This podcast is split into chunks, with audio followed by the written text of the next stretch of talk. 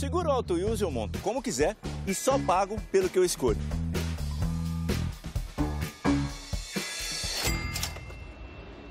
Se eu tirar o picles, eu pago menos, né? Não.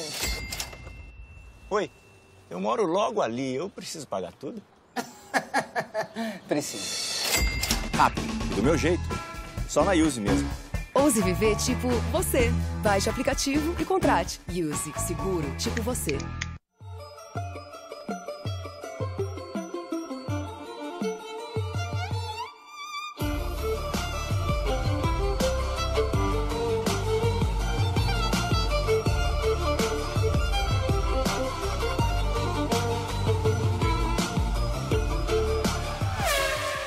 Ainda não me acostumei com a música desse programa.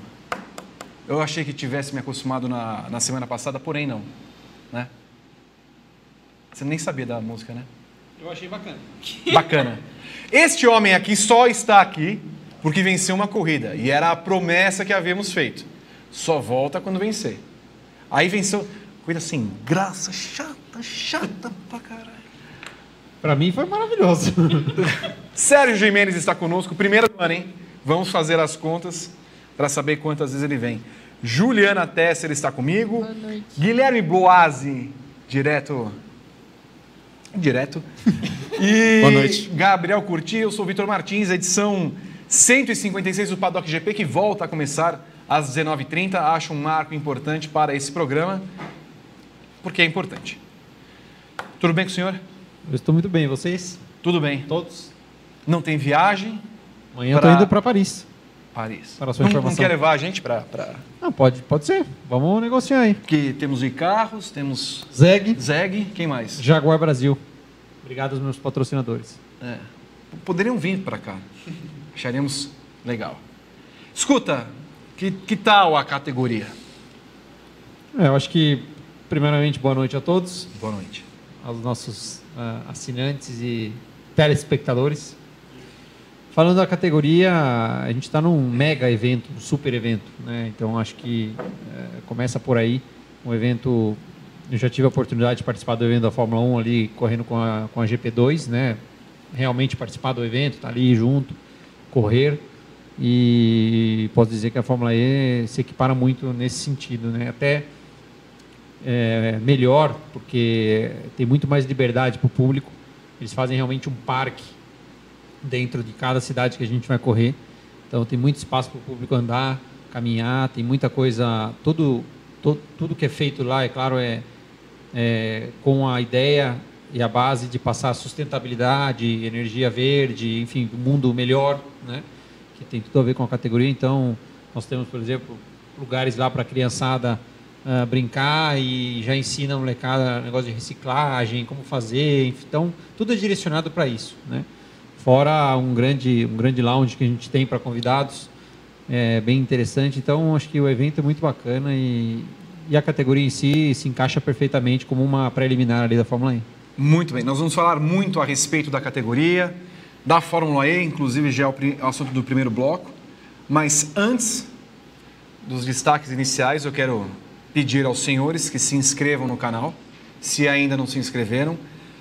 Caso contrário, rogaremos pragas eternas, caia um dedo, a mão, superchats. Nós precisamos de dinheiro. Você sabe muito bem, nós falávamos ah, quando vimos para cá sobre grana, né? Sim, com Como certeza. somos vendidos. Nós precisamos que entre 10 reais, 20 reais, 100 reais, para cima de 100 reais. Se quiser pagar em dólar e euro, nós estamos aceitando. Então, Ienes, qualquer tipo qualquer moeda, moeda eu- tamo junto. Não vem, não vem com peso. Argentina, mas não, não vale a pena. Aceita cartão ou não? Pode ser. Mas moeda boa, moeda forte. Bolívares. Acho que tá. Dólar do Zimbábue, você já viu que é um milhão de dólares e é 70 centavos de Eu real. adoro fazer a cotação do dólar do Zimbábue. É quem, quem não acorda e não faz a cotação Exato, do dólar do Zimbábue. exatamente. Exato. E likes também. né? Likes, likes também. O famoso joia. Passando de 200 likes, nós vamos ter uma história de bastidor aqui, contada por Sérgio Jimenez. Terá coragem o nosso herói de contar as histórias cabulosas que ele conta fora das câmeras? Conto com vocês, conto do seu like. Juliana Tesser, o seu destaque do final de semana. O seu destaque. O que, que você fez? Fiz nada. Maravilha. Quanto tempo não passávamos um final de semana assim? Paz, Nossa. Maravilha. Beleza. Comeu muito ovo de Páscoa? Não comi nenhum ainda. Nenhum? falar a verdade. Nenhum. Almoçou bem, pelo menos. O que, que você fez no domingo, sem corrida? No domingo, Você tirou pijama? Tirei, tirei que eu fui buscar minha avó e não dava banho de pijama até a casa Ah, dela. ninguém percebe. Nada, não tem nada pra destacar no final de semana. Não aconteceu nada no fim de semana. Tudo bem. É o seu- Maravilhoso. É o seu destaque inicial. Nada. Guilherme Blois e o seu destaque inicial do final de semana? Bom, é, não tivemos corrida. Não. Não. Não. É, meu final de semana foi regado a mamovos. Que susto. Ah. Calma, amiga. Ah. Calma. Foi regado a mamovos, inclusive, recomendo. É meio, meio, meio enjoativos um pouco. Eu gostei. Eu comi o de, o de morango com brigadeiro, ficou um pouquinho doce demais. Mas É. tá bom, mas tá bom. Tá, tá gostoso. Botei um pouco. É. É, tivemos. Já?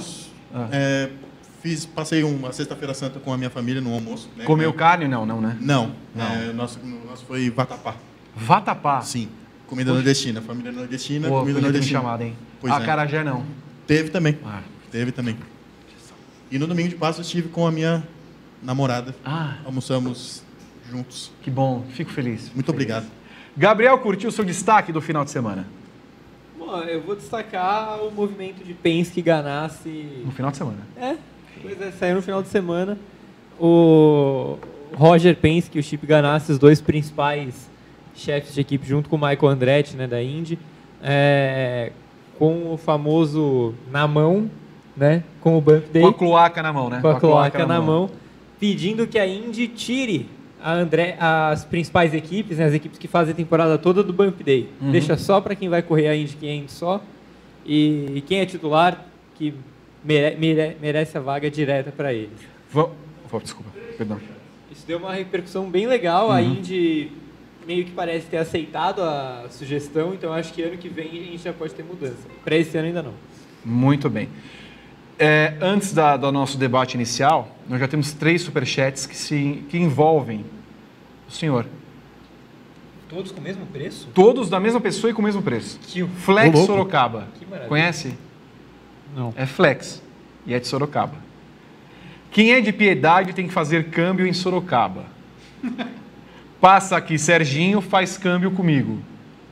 Um abraço dos amigos da Money BR, câmbio de Sorocaba. A propaganda pagando.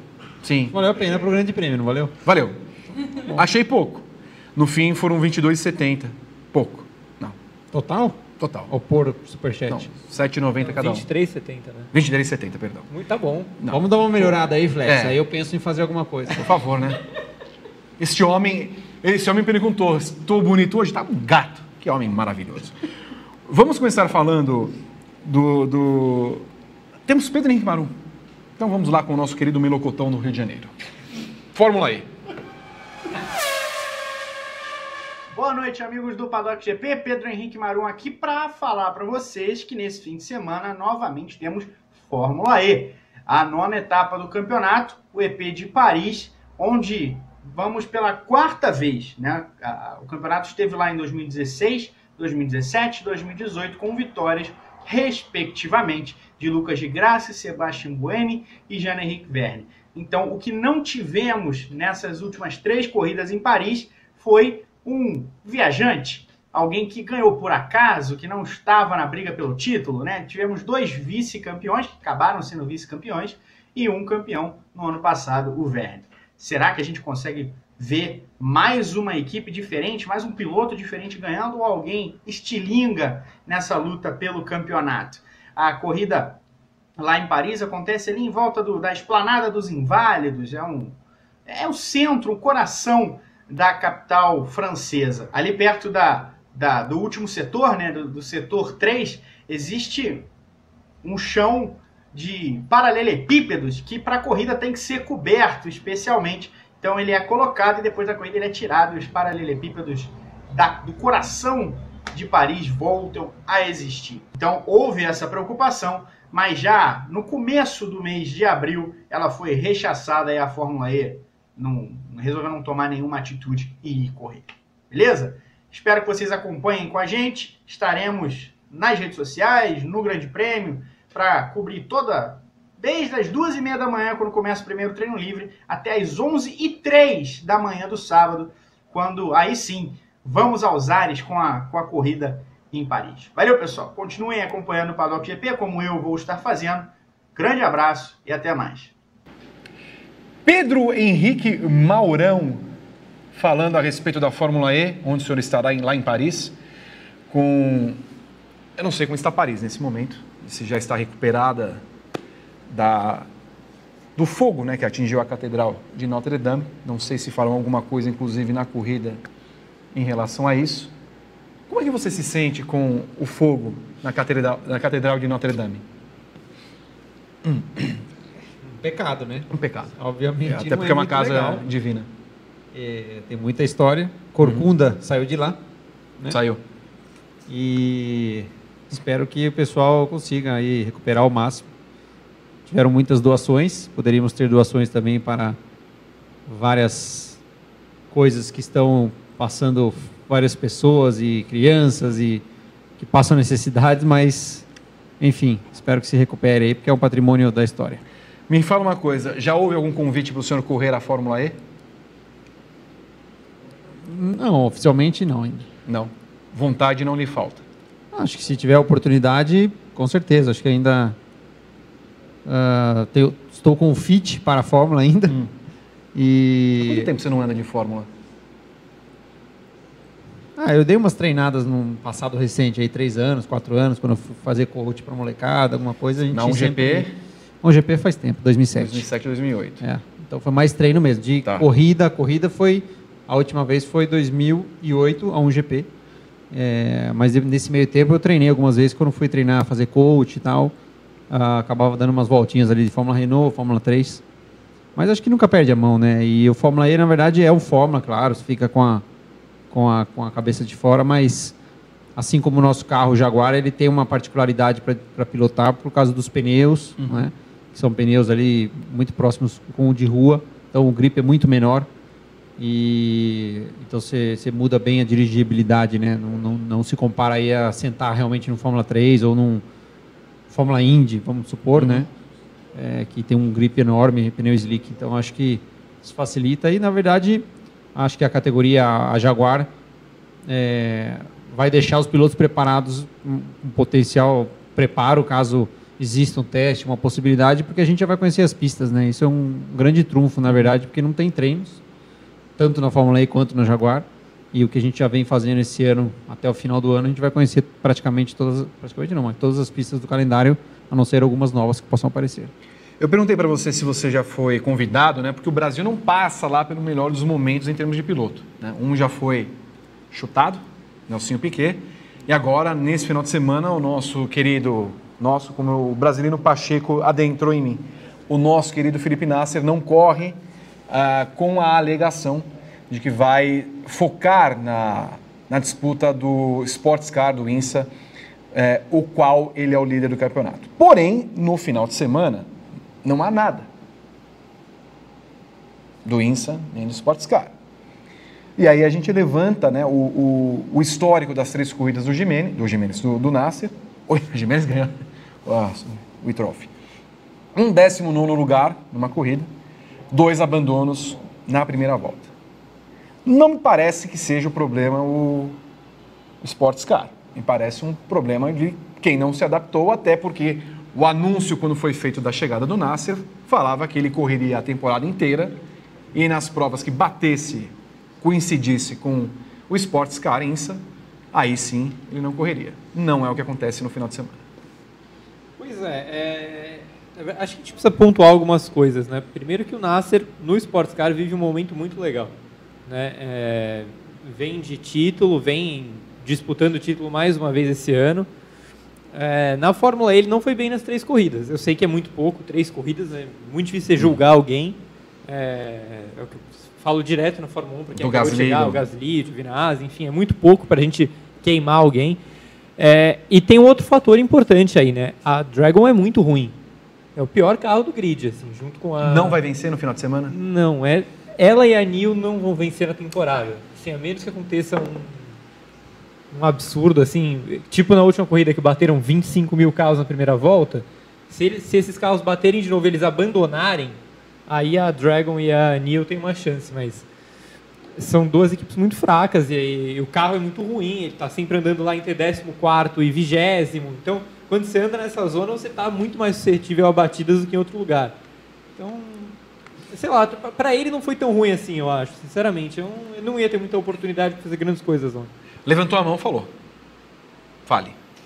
Conversei um pouco com, com o Amir, né, que eu fui entre as corridas da China, que, eu, que a gente fez, foi Hong Kong e Sanya, eu fui para os Estados Unidos acompanhar a Sebring, Uhum. a- do IMSA e o EC, né, que teve o mesmo final de semana, e foi um evento fantástico, aliás, foi um dos melhores que eu já fui, uma pena que não estava competindo, mas fui lá para exatamente ver como é que funciona, enfim, o automobilismo dos Estados Unidos está crescendo muito, o IMSA está muito bacana mesmo, é um- é um lugar que eu desejo poder estar correndo alguma hora. Conversei bastante com o Amir lá também sobre, né? Conheço o Amir há bastante tempo, Felipe, mas falei mais com o Amir. E ele estava comentando que o carro da. É Dragon ou é Penske? É, é Dragon que é a Penske. É, Porque não é Geox, não sei o quê. é, é Geox é o Que agora principal é a Harley patrocinador. Davidson, o melhor patrocínio do mundo. A moto, velho. Gosto muito. E, na verdade, sim, os carros da Fórmula 1 são muito parecidos, né? São meio parecidos com o Indy ali, né? O chassi é o mesmo e tal. Na verdade, o câmbio é um pouco diferente e a parte de freios, né? E o acelerador e freio, né? O freio, a Fórmula E está desenvolvendo, pelo que o Amir comentou comigo, o freio fly-by-wire, né? Não tem mais cabo, não tem nada. E as equipes que estão melhores hoje com esse carro novo são muito por causa que conseguiram dar um passo à frente nessa parte do freio fly-by-wire, porque o freio ele ele manda para frente e para trás, né, a distribuição automática. Então, o grande problema da Penske, né, que o, o Amir estava comentando comigo, era exatamente esse, porque o, o Petito já tem, acho que já tem mais experiência, já correu alguns outros anos também na Fórmula E, certo? Já. Então ele conhece um pouco já mais as pistas do carro, o pneu. E o Felipe não, foi a primeira sentada dele. né? E então, como, como eu estava falando, eu acho que tem um pouco o acostumar com os pneus, porque é uma coisa bem complicada para nós pilotos que estão acostumados a freia mais dentro ou o que você puder, tira o pé do freio e acelera cedo, e ele está andando num carro, num protótipo, né? Então acho que ele, ele pegou três finais de semana com chuva, garoa, andando pouco, enfim. Mais com esse problema do freio, né? Que os dois têm bastante problemas. Fizeram última fila em Hong Kong, enfim, andaram mal várias pistas. Então eu acho que a equipe não está no melhor momento. Ele também sentou num carro problemático e juntando com que ele está andando num carro com mega downforce, pneu largo. Então acho que tudo isso, né? É difícil para o piloto, né? Até ele pegar a mão, acostumar. Se você senta num carro bom, tudo, é- tudo é mais fácil. Né? E eu acho que ele sentou num carro problemático e aí dificultou um pouco. E eu acho que acredito, né, com essa, com essa informação que tem, que ele está realmente falou não, não adianta ficar patinando lá porque não, não vai para lugar nenhum esse ano a equipe. Até porque queima, né? É porque na verdade o que acontece, nasceu errado o projeto. Então nós sabemos, quando nasce um projeto errado, dificilmente a equipe consegue se recuperar. Eu acho que é muito mais nessa Então- linha, porque até porque quem volta é o Gunter, sabe? Que não fez nada na temporada. Nada. Ele só classificou bem na última prova, né? Que não Sim. não foi lá essas coisas. Tipo, classificou, se não me engano, em sétimo, terminou em décimo quarto. É, então acho que Não, foi, acho que foi mais décimo isso. nono, nono. É, então essa parte dos freios, na verdade, é o que todos sofrem lá. Pode ver que vira e mexe, a galera trava do nada os freios, passa reto, e é muito por causa desse freio. As montadoras, no caso, podem desenvolver e trabalhar com isso, né? O software é aberto para isso, que é onde eles mais trabalham. Então, só que para o piloto é complicado. Você, o carro da Fórmula E hoje é muito rápido. Chega a 250, quase 230. E o cara freia naquelas ruas estreitas, sem grip. E aí você freia, de repente a trava frente, trava traseira, não, não freia, então é meio complexo. Então acho que, na verdade, o Felipe acho que migrou e falou, meu, deixa eu ficar aqui, que eu estou muito bem, né? E não ficar tostando o filme num lugar na Fórmula E, que se ele sentar num carro bom, acredito que o potencial dele vai andar bem. Só para lembrar, temos mais dois superchats. O Flex Sorocaba, en- endiabrado e endinheirado, fala que ele é o Márcio Haddad. Se fizer câmbio a 3, a gente faz negócio. Léo Rock Brasil, 10 reais, esperando um E-Prix melhor em Paris, porque até agora o campeonato está bacana, porém com corridas ruins. É o que temos falado ao longo desse ano, né? São sete vencedores, sete equipes diferentes, porém nós vamos sair do campeonato sem falar, nossa, que, que corridaça aquela que foi. Não tem.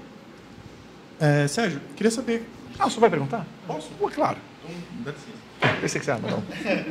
É, eu queria saber pro, é, como é que eu, a gente falou agora dos sete vencedores diferentes das pistas não estarem empolgando. Como, como é um piloto é, estar numa pista da Fórmula E? É, tem, qual é a grande diferença em relação a. Vocês olham falando vocês- assim, é, eu estou correndo numa pista de kart? Cara, teve. ah, Hong Kong era muito apertado. Sânia também. E Qual foi que deu o Quando problema chegou do Roma, a gente com- achou que estava em Spa, por exemplo. Porque era mais ou era- menos, comparando. Mas Foi é, realmente as pistas são muito apertadas. Ainda mais para o nosso carro, que é enorme. O carro é grande. Nosso carro pesa 2 mil quilos. Então você imagina, o Fórmula E é um Fórmulazinho. Você vê lá, ele é pequenininho e tal. É um Fórmula 3, né? O pessoal que gosta, acompanha, tem uma ideia. Por que, que E- o carro é tão pesado? por causa das baterias. Então elas ficam todas no, no chão do carro, né? E ele praticamente é todo todo o floor dele ali, a- o assoalho é de bateria. E tem dois motores, né, na frente e um conjunto de motor na frente, um conjunto de motor atrás. E o inversor também, que é onde recarrega quando a gente tira o pé e freia. E é pesado por causa das baterias, também porque ele é todo de lata, o nosso carro. Ele não realmente é um carro de rua praticamente. Ele não tem, ele não é modificado de tirar e, e fazer fibra, né? Que é possível. Para lama, porta, tudo isso a gente poderia tirar. Vai, vou chutar aí 500, 600 quilos rapidamente. Mas não, é feito mesmo tirado da rua, tirado a parte de dentro toda e colocado ali para a pista. E o automobilismo nada mais é do que um acelerador de defeitos, né? Então, Que frase bonita. é porque a gente anda no limite, né? Ou acima, ou próximo, e isso faz com que as montadoras evoluam muito, né? a- Os carros. A Fórmula 1 foi isso a vida inteira, continua sendo, mas acho que a Fórmula E hoje é o que para as montadoras fazem com os elétricos e o nosso carro também. É, toda etapa que a gente chega, a gente tem uma atualização de software com vários defeitos que a gente às vezes nem enxerga, nem tem no painel, mas eles enxergam lá que poderia ter dado, poderia ter acontecido. Então eles vão lá e mexem evoluem. Então toda etapa a gente tem um briefing fala, ó, a gente melhorou isso, fez isso, fez isso, fez isso. E é muito interessante, porque o carro nasceu há um ano e meio atrás, mais ou menos, quando começaram a fazer os testes para a corrida, né? E desde que começaram a fazer o teste para o lançamento, eles melhoraram aí o range dele, que é o, a vida da bateria na rua, quase ou mais de 100 quilômetros, por causa que, de tanto que foram andando e vendo onde poderia ser melhorado. Então, é, não escapando da pergunta, mas as pistas foram feitas para os Fórmula, Fórmula E, então a gente corre, é, para nós fica meio apertado. É, eu acho que fica difícil a ultrapassagem, né? acho que o pessoal está acompanhando. Tanto que assim, você foi pole. Aquele cara é Mônaco. Sou pole, vou se não fizer nada de errado, eu ganho a corrida. É, é, um pouco sim. É, se você não errar, né, mas se você tiver um pouco lento, é possível. Acho que eu fui um dos poucos que ultrapassei bastante até, na, na- né, que Hong Kong eu tive o problema na classificação, larguei em último, literalmente último. Você merecia ser punido. E não fui porque não merecia. E é, então não é fácil passar, realmente tem que forçar, né? Tem que dar um enrosco e se tiver garoando facilita, porque daí freia um pouco antes, escorrega, é mais difícil. E então acho que é uma coisa que a gente tem que melhorar para o ano que vem, a gente já falou para a categoria. Ou a gente tem que gerenciar a bateria, ou seja, ah, que ela gaste mais, porque hoje a gente pode andar pé embaixo o tempo inteiro. Então, a gente sempre termina com 30% de bateria, ainda sobra razoável. Ou eles colocam o push to pass, alguma coisa assim para a gente ter, mas o, o ideal é que a gente tenha que gerenciar aí para que você tenha que dosar um pouco tal para ter mais ultrapassagens, ou aumentem a potência e que automaticamente a gente vai ter que gerenciar também a, a energia, porque as pistas realmente são bem apertadas e diz que Paris é mais ainda e é a mais de todas. Eu não, Ah, que alegria. não consegui achar ainda uma onboard 100%, tem algumas imagens só, mas Promete Sim. a corrida do. é, exatamente. Estamos empolgados aqui. Final de semana deve ser ótimo. Ai, ai, Juliana A Tessa. gente tem falado sempre aqui como a, a, a Fórmula E, apesar de ser um evento bem espetacular e tal, na parte esportiva mesmo tem sido complicado, né? Com punições demoradas e tudo mais. Como é que um piloto enxerga isso, essa organização ou falta de do campeonato? O bife, o briefing, quando vocês fazem na sexta faz, ou faz quinta? Nós fazemos, no nosso caso é sexta. Então é, a gente treina primeiro, é um shakedown que eles chamam de 20 minutos, aí faz o briefing pós. Nesse caso, vocês, os, os comissários são FIA, então assim, é, o que a gente imagina são padronizados, estudados, corretos, incisivos. Aí vocês chegam e falam, escuta, ó, a prova passada, 4 horas e meia de punição para os caras lá na Fórmula E. A sua, a- quando saiu a decisão lá de não puni-lo, até que foi rápido, digamos que foi uns 15, 20 minutos. Aí veio a corrida da Fórmula E, demorou 4 horas e meia. Você, na prova seguinte, assim, o bife, o bife, o briefing é com vocês todos ou separado por categoria? Não, não, separado por categoria. Tá. A gente fica na- nas nossas tendas, tem as nossas equipes, então gente não se mistura nesse ponto. É uma gentalha. Outro, outro diretor de prova, outro comissário. Ah, não são os mesmos. Não. Por isso que foi mais Ah, rápido. tá. É, são outras pessoas, ah, literalmente não tão são- tá. 100%. Mas é o ponto que vocês, que vocês tocaram. Eu acho que a, a FIA está um pouco Reticente, né? atrasada, lenta nas, nas decisões. Eu acho que tem que ter um pouco uma reciclagem, né, com- como um todo. É, o nosso, até o nosso comissário que, que, que caminha com a nossa, a nossa categoria, ele tem um comissário, sempre caminha com a categoria, e aí tem dois locais que eles pegam, né? Como na, são três, né? Na Fórmula 1 são... Isso, é, tá. igual, é o mesmo sistema. Uhum. E ele não, quando eu tive esses dois os problemas que eu tive lá em Sânia e que foi, na minha opinião, ridículo e tá bem claro, né? Porque eu coloquei para ultrapassar. Não é que se eu tivesse freado ali e não tivesse um carro do meu lado, eu passaria reto ou ia dar no muro. Não, eu faria curva. Então você tira pela ideia da ultrapassagem se ela ia funcionar mais ou menos dessa maneira. né? E eles acabaram é, pegando a regra, me punindo com um segundo para literalmente eu perder a posição, porque eu cheguei na frente do cara a 980 milésimos. Queria muito que fosse um segundo ponto 02 para ver qual ia ser. Ele ia colocar um segundo, segundo e meio, meio, dois, é. porque ele pode. Está na regra. Ah, é, é o. Ah, não tem uma regra que Aí- fala um segundo. Aí que tá. Você vê como que eles são espertinhos, né? Eles É. vão aprendendo. Se ele me punisse com a punição é, básica, são 10 segundos Uhum. de punição pós-corrida por uma atitude que ele achou antidesportiva. Quando acontece isso, eu posso entrar com. é, como é que fala? Uma revisão, vai. É, recurso. Posso entrar com recurso. E aí, obviamente, vai ser julgado, blá, blá, blá, e assim, ia ganhar. Ele falou para mim que, não, não, eu vou colocar um segundo de punição, porque daí... Primeiro ele falou assim, vou colocar um segundo de punição. Eu falei, ah, tá bom, pune, eu vou entrar com recurso. Ele falou, não, você não pode. Eu falei, como não posso? É meu direito. Não, não, com essa regra aqui no, na- no item X, Y, Z, eu punindo assim, você não pode fazer nada falo, bacana, né? Você fica de mãos atadas, entendeu? Fica na mão do cara. O que não é certo.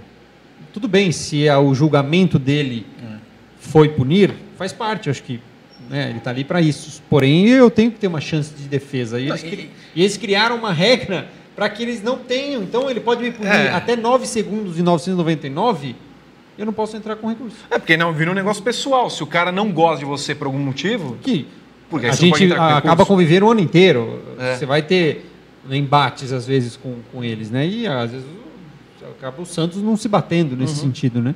Não foi esse caso. Converso normal com o comissário, falo, mas né, eu acho que não é justo, não é direito. Então, isso vem junto com a Fórmula E, que, que eu acredito que é o mesmo sistema. Então, eu acho que está faltando uma reciclagem nesse sentido lá, para que a gente tenha um pouco mais de ação e resolução rápida, né?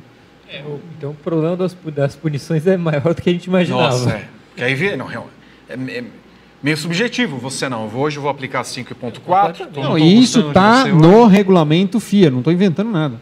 Se vocês pegarem o regulamento da FIA, é, tanto que ele falou, não, não, não, é, a sua ultrapassagem não foi dentro dos standards da ultrapassagem. É, standards é tipo Padrão. Padrão. padrão de ultrapassagem.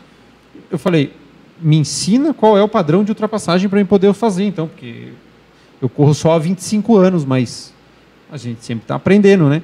E ele não conseguia me explicar o que é um padrão de ultrapassagem. Daí eu falei, mas como que você vai me punir se você não consegue me explicar qual é o padrão de ultrapassagem? Não, não, não, não. Mas veja bem, é, a gente já decidiu. Então, assim, bom. como é que eu vou dis- discutir no bom sentido, né? Como é que eu vou conversar, né, sobre isso com Não tem cara. argumentação. né? Não tem Entendeu? Fica, fica complicado. Então, você tem que pegar o sapo, engolir. Não, você classifique bem, É, então, e aí vamos que vamos, né? abre umas, uns 3 segundos Mas de é só diferença. para pegar o gancho do que a. a- esqueci o nome dela. Quem? Juliana. Juliana colocou, que tem a ver porque é FIA, né? Então acho que a gente tem um pouco essa, esse quadradamento. Eu acho que eles precisam ter um pouco mais um refino, precisam pegar pilotos, conversar mais, sabe? Não só não falando só da nós, eu acho que um pouco Fórmula E, Fórmula 1 e tudo que abrange. Eu acho que Acho que precisa dar um É um problema meio que de todo campeonato, né? A, ré, a régua do- da punição acaba variando muito de um lugar para outro. Então, às vezes, a mesma punição, ela é a, a mesma infração é punida de formas diferentes. exatamente. E eu acho que deveria ter uma régua, mas A não ser que tenha o Vinhares, né, que não sabe o que fazer, ele se dá a Ele punição que a quer. punição que ele Você viu que o Vinhares errou a punição. Ele queimou a largada, ele deveria passar pelos boxes. Tá, vamos passar aqui pelo atalho? É, se dá certo. né? é porque eles introduziram uma punição nova que tem uma a curva mais longa, né? Que é um trecho por fora, que é Sim. pra Como se ficar fosse na um mesma medida para todo Entendi. mundo. E aí, quando ele queimou a largada, em vez dele cumprir o ride-through que ele deveria, não, ele pegou essa daí. Depois ele percebeu que não era. Daí ele puniu, pagou duas vezes. Ele tava lá pagando a polícia com 10 motos passando ali do lado no lugar certo. Não, go- gosto. Porque aí vira também, se, se a regra é subjetiva, o piloto também, ah, também que eu quero pagar essa punição aí. Eu, pá. Fica, é, é- não é fácil. Eu acho que é- sempre é um dilema, piloto, comissário, etc. Mas é, eu acho que eles têm de, no, no- no- ponto de vista deles acontecer, mas eles não podem impedir do outro poder se defender. Eu acho que isso é muito errado. né? Principalmente é, que no próximo briefing eles falaram, ah, agora o standard da ultrapassagem, a roda dianteira tem que estar na coluna do carro que você está ultrapassando. Foi exatamente o que aconteceu comigo em Sânia. Então eu não deveria ser punido. Ou senão você chega e fala assim, olha, vocês nem precisam passar porque é estreito mesmo, não dá para passar. O Alexandre de Aguiar manda 10 reais e pergunta, direto de Joinville. Eu gostaria de uma participação acionária desses envios, porque estou vendo que está toda hora pingando aí, tá? Obrigado. Você é rico, você vai para Paris, nós vamos ali para Pirituba, Freguesia do Rô, Osasco. Osasco, Paris.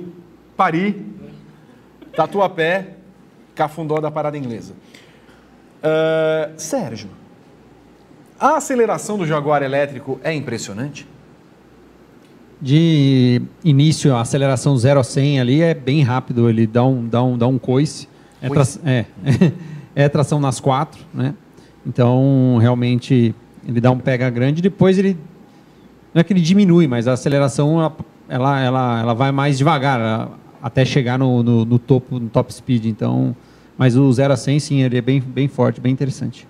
Só lembrando que você também havia respondido sobre o carro para o Thiago Zago Brito, falando dos carros do e-trophy, você já explanou muito bem.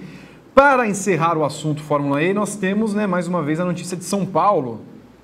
Acho que é a nona vez que nós damos essa E lá notícia. vamos nós. Lá Só vamos esse nós. mês.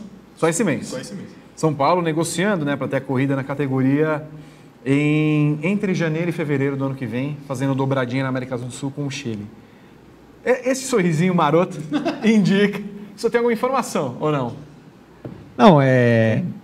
Esse assunto é muito bem Ah. é, debatido lá na Fórmula E. Ah, tá. Todos, todos, todos querem que a corrida venha para o Brasil, porque a, a organização principalmente, porque é interessante para eles. Chegamos a ter aí, sei lá, quantos pilotos é, brasileiros andando ali, três, mais eu e o Kaká são cinco, né? Cinco. Já tiveram quatro. né? Não, foram seis já, né? É, quatro mais vocês dois. Então, imagina, são seis pilotos, a gente está falando seis pilotos em 36, 30, 40, né? Pô, é muito, né? Bastante. E, e temos os dois títulos mundiais ali com, com o Nelsinho e com o Lucas, né? Então, e a organização quer sim vir para cá, eles estão fazendo muita força, pelo que a gente escuta, entende? Então, acho que existe grandes possibilidades, sim. Se você for campeão, você é um campeão mundial? Sim. Nossa, que, a que ponto chegamos? que ponto chegamos? Ai, senhor amado. É, é, temos alguma coisa para falar de São Paulo aí? É, que é o circuito que vimos aí, eventualmente, a- a- ao redor do Ibirapuera? As ruas são estreitas o bastante. É, ali do, do monumento não é Na tão, né? República do Líbano. É ok. sim. Ali na, na região da República do Líbano. E Ah, são quatro Avenida- faixas de carro, não é? Avenida Ibirapuera, dá, dá, É, dá uma, dá, dá, dá uma apertada. dá uma apertada. Que tamanho que é esse? Ah, temos que falar. Vamos esperar a confirmação. A não ser que eles inventem de passar por dentro do parque, né? Pode acontecer também.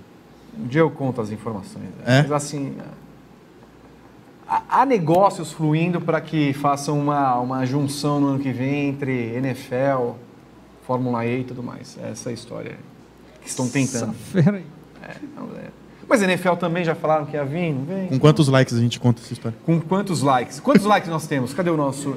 110 já? Mas aparentemente tudo vai vir para o Brasil, né? Tudo, Que vai ter tudo. autódromo no Rio. No Rio de Janeiro vai ter beleza, Vai ter tudo. MotoGP, Indy. 1, vai ser maravilhoso. É, Fórmula 1. O que, que vai ter mais no Rio que estavam esperando? É... Tem mais alguma coisa, estavam. Vai ser um verdadeiro. Tiro ao alvo. Tiro ao Álvaro. Vai ser um verdadeiro NASCAR. polo automobilístico. Bom, Rio- encerramos o. O que o senhor ia falar alguma coisa? Certeza? Não vai ficar magoado? Ok. Sabe o que nós vamos fazer agora? Nós vamos chamar o intervalo comercial. Na volta, vamos falar sobre Stock Car e outros assuntos mais. É rapidinho. Seguro auto use eu monto como quiser e só pago pelo que eu escolho.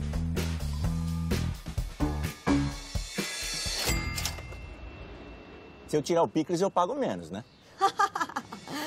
Não. Oi, eu moro logo ali, eu preciso pagar tudo? Precisa. Rápido, do meu jeito. Só na Use mesmo. Ouse viver tipo você. Baixe o aplicativo e contrate. Use Seguro tipo você. Salve, salve! Amigas e amigos do Paddock GP, tudo bem com vocês? Beleza? E a Stock Car, nessa segunda-feira completou 40 anos de vida, 40 anos de história. A Stock Car que cada vez mais se consolida como a principal categoria do automobilismo brasileiro e, por que não dizer, uma das principais de turismo de todo o mundo. A categoria aqui capaz de reunir grandes pilotos do automobilismo nacional. Os principais pilotos do automobilismo nacional estão em atividade na Stock Car. Casos de Daniel Serra, de Felipe Fraga, de Rubens Barrichello, de Cacá Bueno, Thiago Camilo, Ricardo Zonta, Attila Abreu, dentre tantos outros. Consegue reunir grandes patrocinadores, grandes marcas envolvidas no esporte a motor e também atrai a nova geração cada vez mais focada na Stock Car como a grande meta de desenvolvimento das suas carreiras e também de profissionalismo. Claro que é preciso ainda ajustar algumas coisas na categoria como um todo. Vem aí uma nova geração de carros, vem aí um conceito de multimarca, vem aí algumas situações em que é preciso evoluir um tanto quanto categoria, termos até de punições, de aplicação de punições, como já foi debatido no fim do ano passado também, e de repente uma cabeça mais, uma mente mais aberta sobre novos circuitos, sobre circuitos de rua, por exemplo, para levar a Stock Car aonde o povo está, e melhorar essa interação com o público em geral, com os fãs em geral. É isso aí, gente. Vida longa Stock Car. Saudações a todos. Valeu demais. Volta com o Paddock GP. Quando o Fernando Silva manda mensagens para você, Sérgio Jimenez, qual é o tempo mínimo do áudio que você encontra lá no WhatsApp? Recebo áudios não, nada menos, nada mais do que mínimo 9 minutos e 59. Muito bem. Que é Porque o não dá tempo punição. sem punição. Sem, Sem punição. 10 você pode aplicar Só a de salve, salve tem quantos minutos? 3 e 30. 40 anos de Stock Car. Brincadeira, Fernandão. Um abraço, hein? Não fica bravo comigo. Pode, pode mandar. Eu tô ouvindo uma ópera ao fundo. Vocês estão-. Eu tô, não sei por que que tá passando uma ópera aqui ao fundo no, no, no estúdio 12 aqui do Complexo Spectrum. Me responde uma coisa. É, há boatos, há boatos que o senhor estará na próxima etapa do campeonato da Stock Car no Vero Titá, 5 de maio. Confirmado? Da minha parte, sim.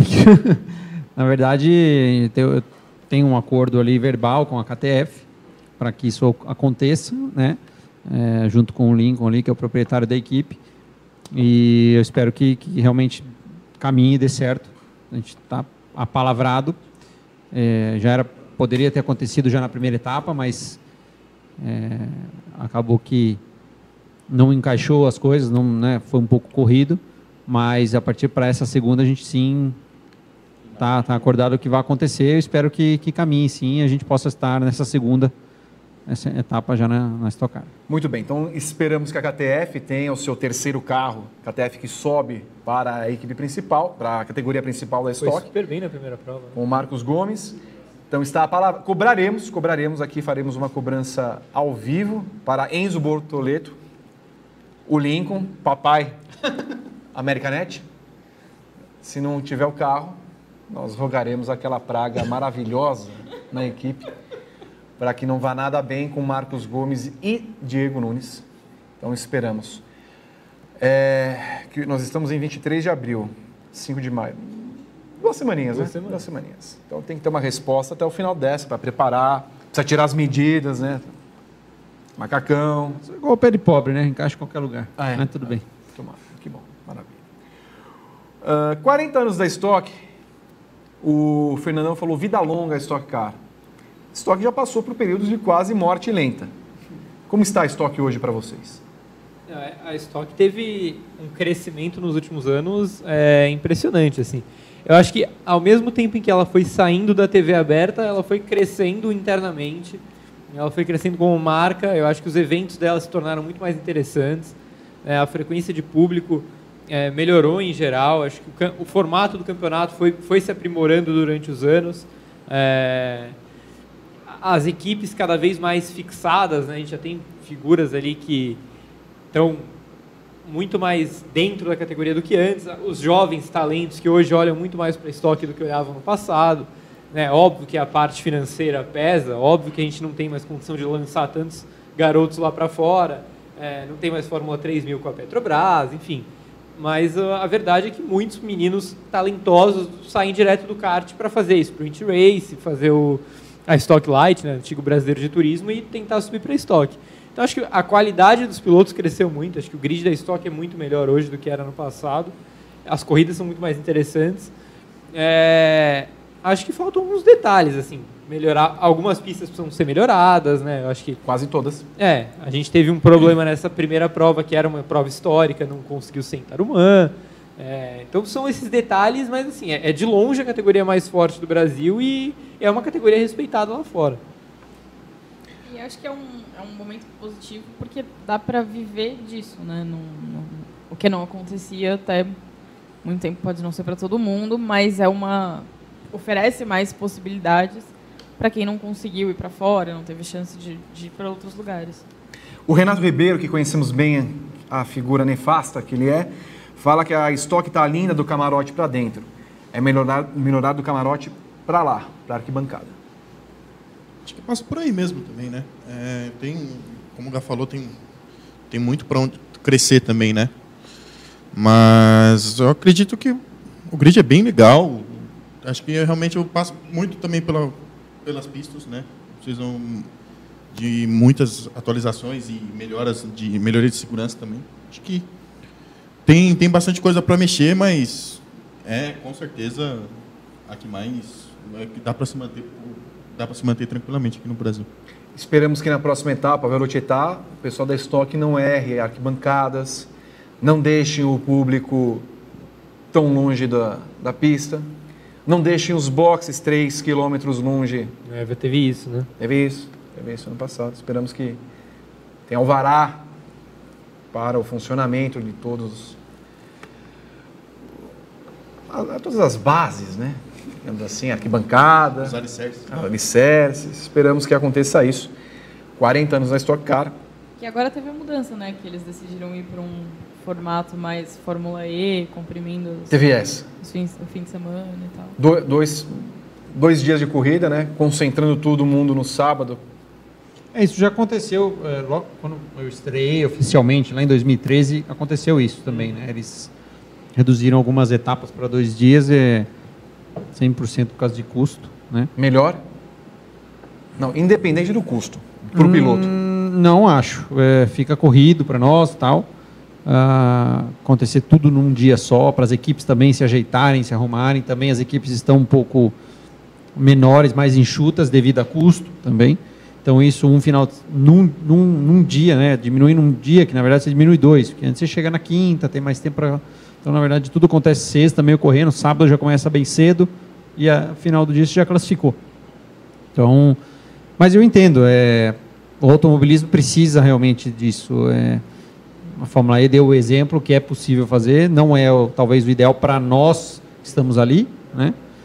mas eu acho que é necessário devido a custos. Né? Acho que quanto mais a gente conseguir cortar o custo e conseguir atrair mais patrocinadores, mais pilotos, mais equipes, eu acho que é importante. Então, se isso faz bem é, como um todo, eu acho que todo mundo tem que se adaptar. É, não, não, a gente não pode só pensar na gente, porque né, como piloto ou como equipe, nós temos que pensar como um todo e se isso é melhor, então acho que tem que todo mundo se adaptar a isso. A Indy tem quatro finais de semana assim, né? Texas, hum. Iowa, Gateway e Toronto. É, porque você diminui muito, né? Você diminui um dia de viagem, diminui um dia de hotel, diminui para a organização um dia de pista alugar, alocada para colocar tudo. Isso faz uma diferença enorme no custo final. Né? Então, se isso reverter para o evento, isso for bom para o evento, para as equipes e tudo mais, eu acho que é, é válido sim todo mundo se, é, conseguir se ajeitar e fazer dessa maneira. O Flávio Mendonça faz uma pergunta boa. Tem chance da Stock Car correr em ovais?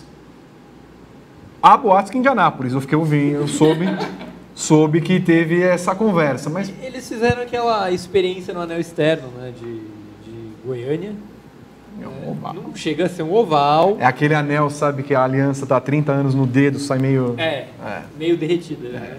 Mas, Desgastado. É. Mas, assim, Semi-oval, né? É, então eu acho que foi um teste que agradou. Assim. Eu, eu, particularmente, achei legal, mas quero que seja mais oval. É, não, que seja oval. Até o mais próximo que nós temos de oval, não sei nem se está em, em funcionamento o circuito, é o de Rafaela. Né? Exato é, como a gente falou, não tem oval no Brasil, né? Então, o Rio de Janeiro tinha, destruíram. Tem um semi-oval que era Brasília, uhum. que também não era um oval, né? Tinha uma curva ainda para esquerda, né? Leve, mas tinha. E Goiânia que tem duas curvas travadas, né? Que são de terceira e segunda marcha. Mas fica interessante a corrida, eu acho que fica dinâmica, acho que é bacana. E eu acho que a Stock tem que, e ela já, isso a gente escuta, ela tem que, ela vai, eu acho que deve estar negociando, ela tem que ir para a rua ela tem que ir para a rua. Uhum. Até porque se está copiando tanto a Fórmula E. Mas é, né? é, o, de novo, é, eu estou participando agora do evento, realmente tô, impacta muito a cidade. Então, isso traz público, que o pessoal quer ver. As corridas de rua são boas, né? A Stock já fez corridas de rua, participei ali em 2013, teve Ribeirão, teve Salvador. E foram boas as corridas, todas são boas, né? Então, se eles conseguirem ajeitar e fazer isso acontecer, eu acho que para a categoria é, é, muito bom. Como hoje, como mencionou o Renato, que eu, eu concordo 100% com vocês falaram também, a categoria está muito boa ali dentro, super competitiva, pilotos de altíssimo nível, as equipes estão num nível fantástico, todas que estão lá, porque aquelas que eram piores melhoraram muito, aquelas uhum. que não conseguiram acompanhar saíram. Então, eu acho que está todas as equipes num nível muito bacana. Então tá, tá muito legal ali dentro. Então agora a gente precisa mostrar para o público que isso é legal novamente, né? Eu acho que ela já foi muito forte de público e tem tudo para poder voltar. E eu acho que as corridas de rua a gente vai conseguir trazer isso novamente para estoque, que impacta as cidades, impacta tudo. O Otaner Semog, que é o Renato Gomes ao contrário, fala que a estoque melhorou o nível dos pilotos, mas a competição não é tão interessante e que o regulamento é ruim, na opinião dele. Tem que falar alguma coisa? Não, se você quiser, você pode falar. Eu acho que já melhorou bastante. Eu acho que corrida, as duas corridas no final de semana, eu acho que é super interessante. Ainda tem aquele dilema do parada de boxe obrigatória com janela, sim ou não. Vai trocar um pneu obrigatório, sim ou não. Abastecimento obrigatório, sim ou não. Acho que sempre tem esse dilema aí.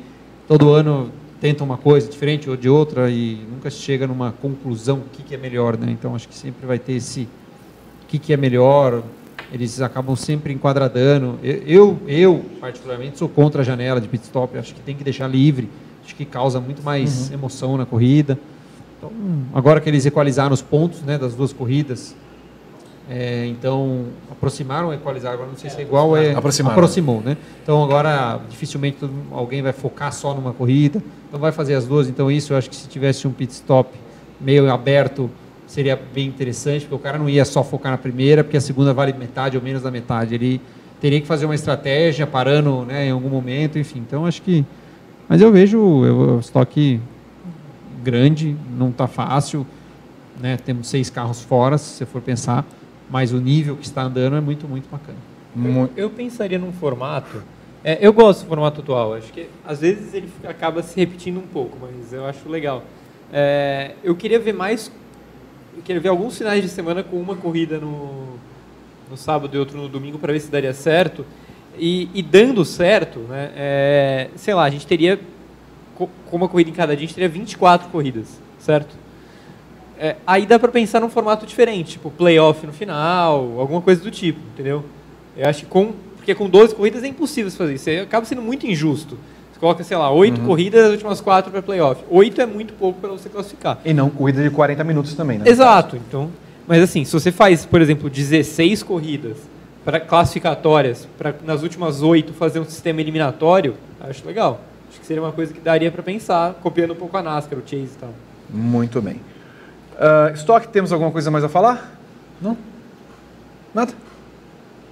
Juliana Tesser, olhe para a câmera 3 e apenas peça likes, por favor. Achei que você ia falar eu da história. não, não, não precisa. Quantos tá os likes, Berton, pra gente poder contar a história? Precisa subir, gente. Então deixa like aí, porque daí a gente conta a história no final. Guilherme. Boazzi, peça superchat.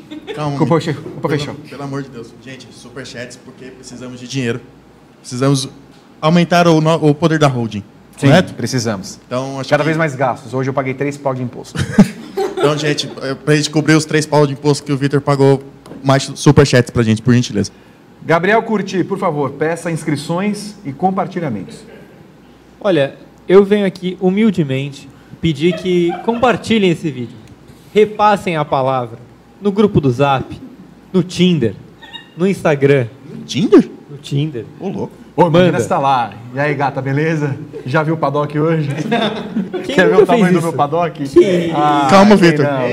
E qual que é o outro, além da Ah, eu já- inscrições, já- né? já me Inscreve perdi. também, porque a gente tá aí numa crescente. Né, No numa- Tinder.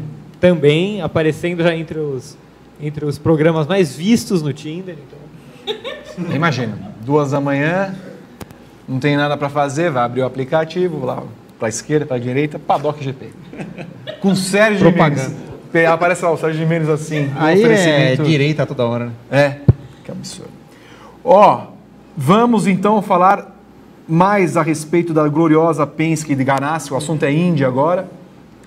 Aí, de repente, o Roger Penske, né, que, cujo filho está muito bem na, na Fórmula E, falamos dele já a respeito, é o Jay Penske, né, coitado. Jay.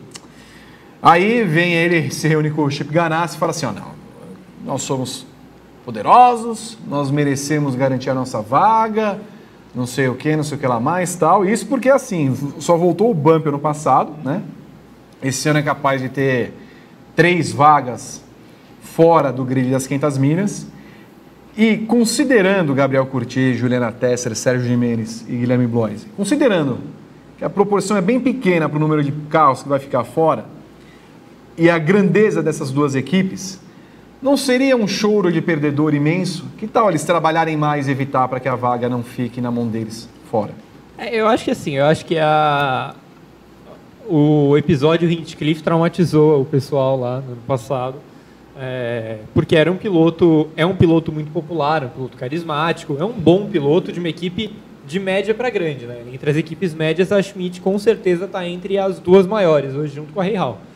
É, mas assim, com todo respeito ao crescimento da Schmidt, ao Hinchcliffe, é, não é a Penske nem a Ganassi, sabe? Penske e Ganassi passaram bem longe de sofrer qualquer apuro. né? Não, e a Schmidt nem reclamou.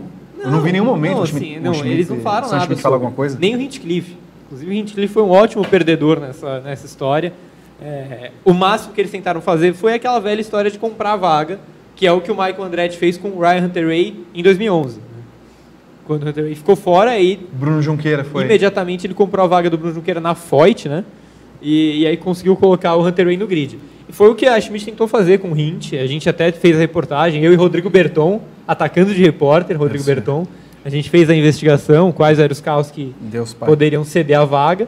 É, a principal investida foi no Jay Howard, mas ele não quis ceder, né? Que era o, o terceiro carro da, da Schmidt, mas ele não cedeu, enfim.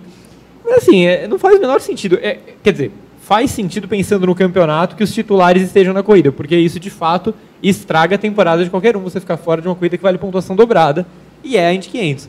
Mas assim, é, pensando friamente, com 36 carros, que é o que a gente deve ter esse ano, para, né? Se conseguir ficar fora. É que o Pagenô não tá indo Não, pelo bem. amor de Deus, nem o Pagenô. Aquele perde a vaca. A menos que ele enfie o carro Cara, no muro, porque. Eu tô, eu tô lembrando aqui, vamos ser sinceros. Faltou uma, um mês. Mal vão começar os treinos amanhã. Se não, se não for Caio Kaiser, É, então. Pipa cal- Man e. Ben Hanley, Exato. tá Sabe- muito claro pra mim quem são os três que vão ficar fora. Se eu mexesse com apostas, eu não, Não, você eu, não eu mexe com apostas? gosto. Mas assim, eu, eu, iria, eu iria muito seco nos três. Porque ó, a Dragon Speed e a Runco são tenebrosas. Assim, são horríveis. A, a gente fala do equilíbrio da Indy, mas são duas equipes que tomam 3 segundos por volta. É. Então assim, você vai seco nas duas. E a Pipa tá numa equipe que nunca fez absolutamente nada fora de um oval de terra. Nunca correu em nada que não seja terra. Qualquer um pode comprar o carro e tentar se classificar? Sim. Bom saber. Então, que a, a, a discussão. Bom saber. A, a discussão é essa, eu quero que vocês participem. Vocês acham que as equipes da Indy deveriam ter lugar garantido nas 500 milhas? Ou a tradição é tradição e mantém o Bup Day? Faz assim, se o, se o Jimenez quiser chegar lá e falar assim, André... Me olha, aguardem. Olha, o, o Icarros, Zeg e a Jaguar. Jaguar, Jaguar. Fala, Não. Tudo bem, não tem um carro Jaguar, mas eu pinto Jaguar, batizo o nome Jaguar, eu quero correr as 500 Você pode. A Dallara dá um, um carro para você. Que comprar, ela dá. Já facilita Não, tem. se- dependendo da, da equipe. Ah, eu quero que a Andretti faça, vai ser um motor Honda. Né? Esse ano eu acho, infelizmente, um pouco difícil, porque É. acabou o prazo da, do- da entrega dos motores. Nós vamos trabalhando para 2020 já. Mais calma. pra Você 2020. pode, você consegue. Vamos trabalhar com tempo, tudo. Exato, você consegue. E aí, assim, digamos que tenha lá, vai, a Indy tem tido 25, 26 carros né, no grid. Ou seja, eles querem que esses 25 carros sejam garantidos e o resto brigue pelas oito vagas. É, eu não me recordo. E é um treino que isso garante ou não? Ou É, é quantos uma, dias? é- como é que não, funciona? é uma classificação é, grande, é um período grande de tempo. Que é o dia todo? Não é o dia todo, mas assim, são, São três. seis- São Três horas, É sei lá. assim, cada carro tem a sua volta rápida. Que Você é- dá quatro isso, voltas e primeira faz o seu Que tempo. faz o- a média, é Exato. Isso. Aí o que acontece? Completaram todos os 36, digamos. Perfeito. Aí, digamos que o 36 fala assim: bom, eu não estou classificado, eu vou ter que tentar uma volta rápida de novo. Ele vai e alinha o carro. E aí todo mundo vai. Se o, o 36 vai e alinha e classifica melhor, ele tira. Aí o Vai 30, baixando. o 33 que estava lá passa a ser 34, o 34 vai ter que ir lá de novo. E aí E- vai nessa e- brincadeira. e aí quem- por que, quem que tá eles querem fundo? tirar isso? É, isso então- é- essa é a graça do Exato, negócio. por isso que é tão legal é o histórico, é tudo. Sim. Exato. E aí as três grandes não querem... Então, por, por exemplo, ano, ano passado. Exato. É, então, ano, é que ano passado acabou sendo polêmico, assim, porque fazia tempo que a gente não tinha o Bump Day. Mas, por exemplo, teve o episódio do. Da RLL mexendo no carro do Rei Hall para gastar tempo. Eles fizeram cera. É, cara, Assim, eles introduziram a né? cera no Bump Day. Porque o tempo estava acabando no relógio, o Hinchcliffe estava encaixotado na fila errada, né? Porque são Tem a duas fila, filas. é. Uma fila, se você vai, você tem a prioridade. Só que você joga fora seu tempo antigo. Você arrisca tudo. E na outra fila, que é a fila normal, você espera os outros irem para. Isso é Estados Unidos, é por isso que funciona e é, É, legal. há 100 é anos. é É. sensacional. Então, e é por isso que tem que continuar. Se a Dale Mas Coyne pode, viesse... ter, pode acontecer os caras conseguir jogarem isso no mimimi e conseguirem isso? Pode. Pelo que o Mark Miles falou, pode muito. É ridículo. Tô com medo do quê, né? A pergunta Não, acho que é essa, porque, Você- sim, Dale Coyne, cara, Cara, ó, pô, não, tipo, são as duas melhores... São as duas melhores equipes do grid. a, a Foyt teria motivo para fazer isso. Se eles estão É. lá em, em tempo integral, são eles mesmos que têm obrigação de, de É, conseguir a vaga é. deles. Sim. Tipo, né? Exatamente. Não precisa garantir no tapetão.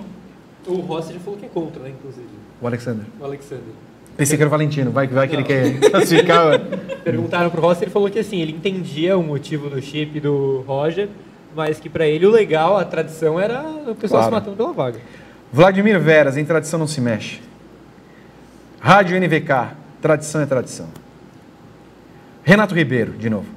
Tradição é tradição, romance é romance, bump day é bump day. E um lance é um lance.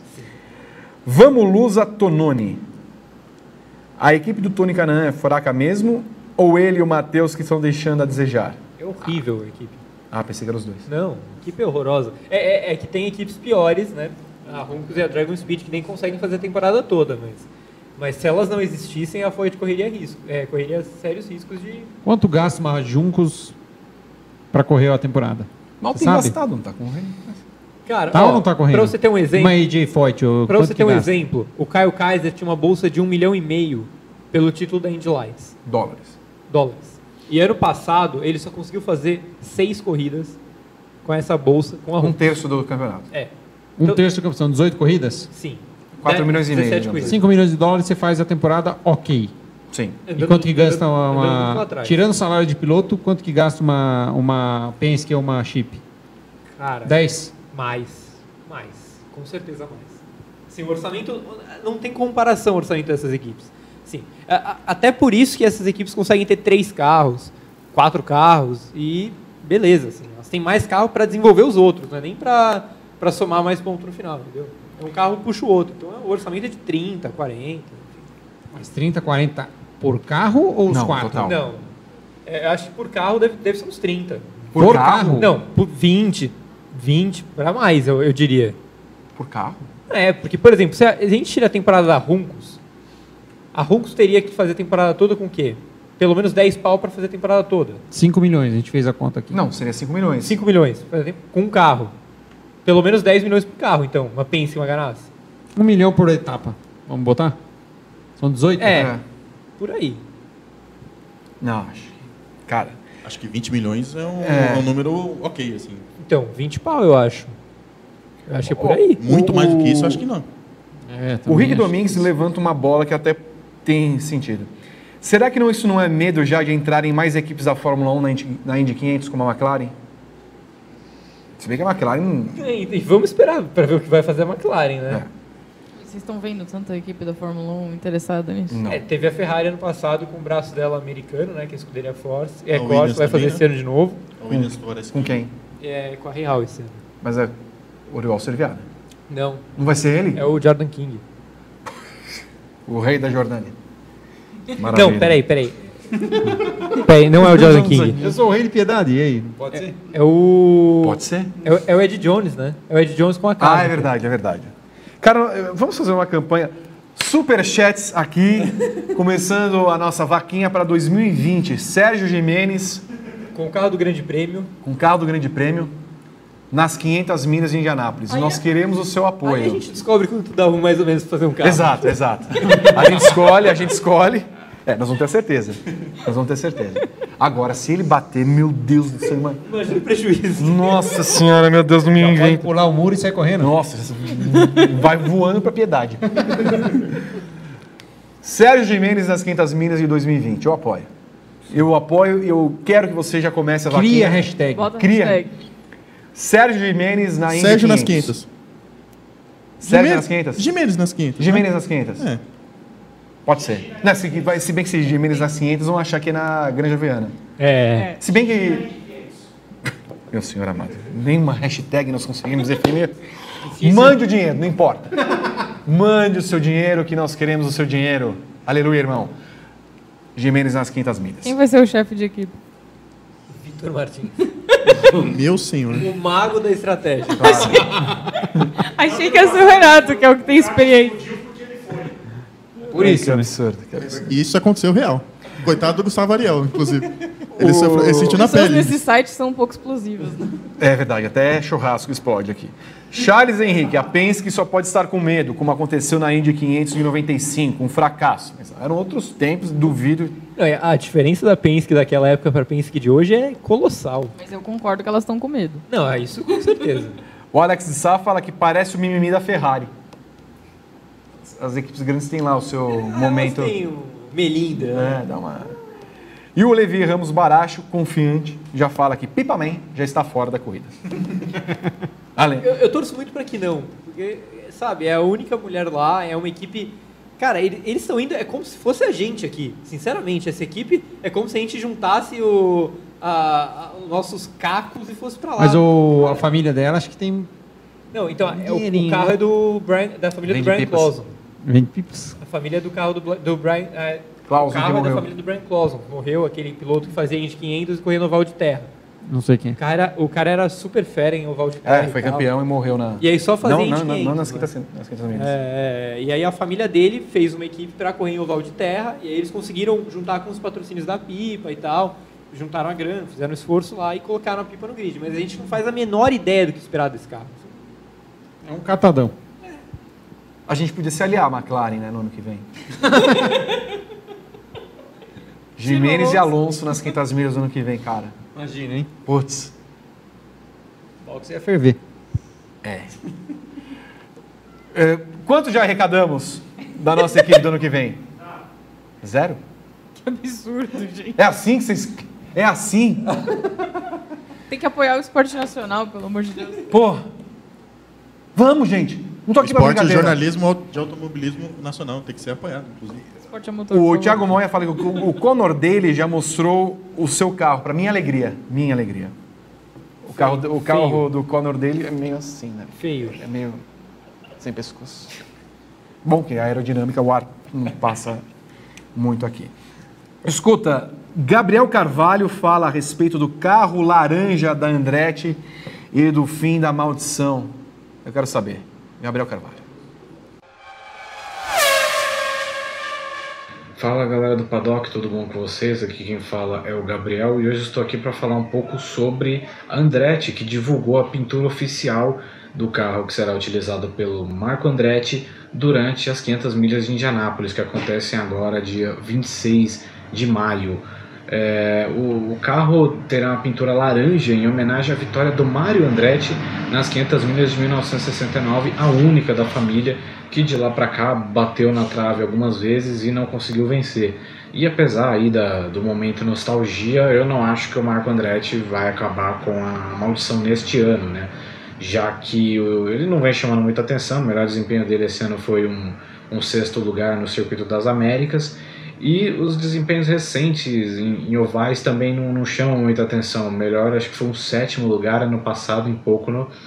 É, então acho que essas coisas não é, contribuem para algum possível favoritismo do Marco nessa edição.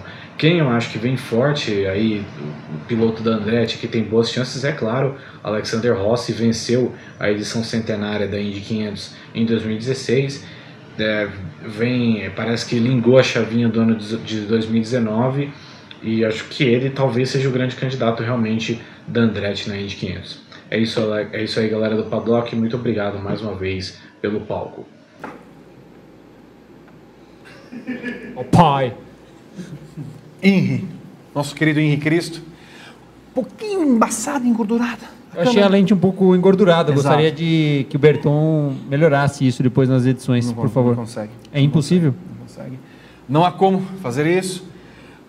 Esperamos que IP, Minerva nos patrocinem também. Estamos pedindo mais patrocínios, mais dinheiro. Quanto dinheiro veio? Nada ainda. Assim não, vá, não há equipe. reais de superchat no programa. Aí não há equipe que. Isso é um recorde. Não, já teve uma edição com 50 de uma vez. É. Matou 50. 50 reais. Mas só ele. Só ele. E agora mas aí tem uns juntou com 52. dois, quatro. Acho que 80 reais de superchat. Muito Tá, bem. vamos bater isso agora.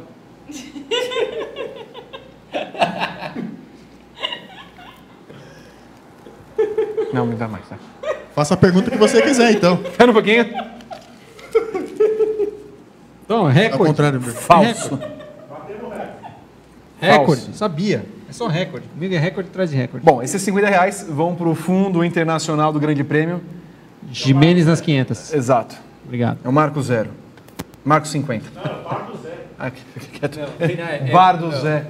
Isso aqui, ó. Ah. Ano que vem, quando tiver o anúncio da.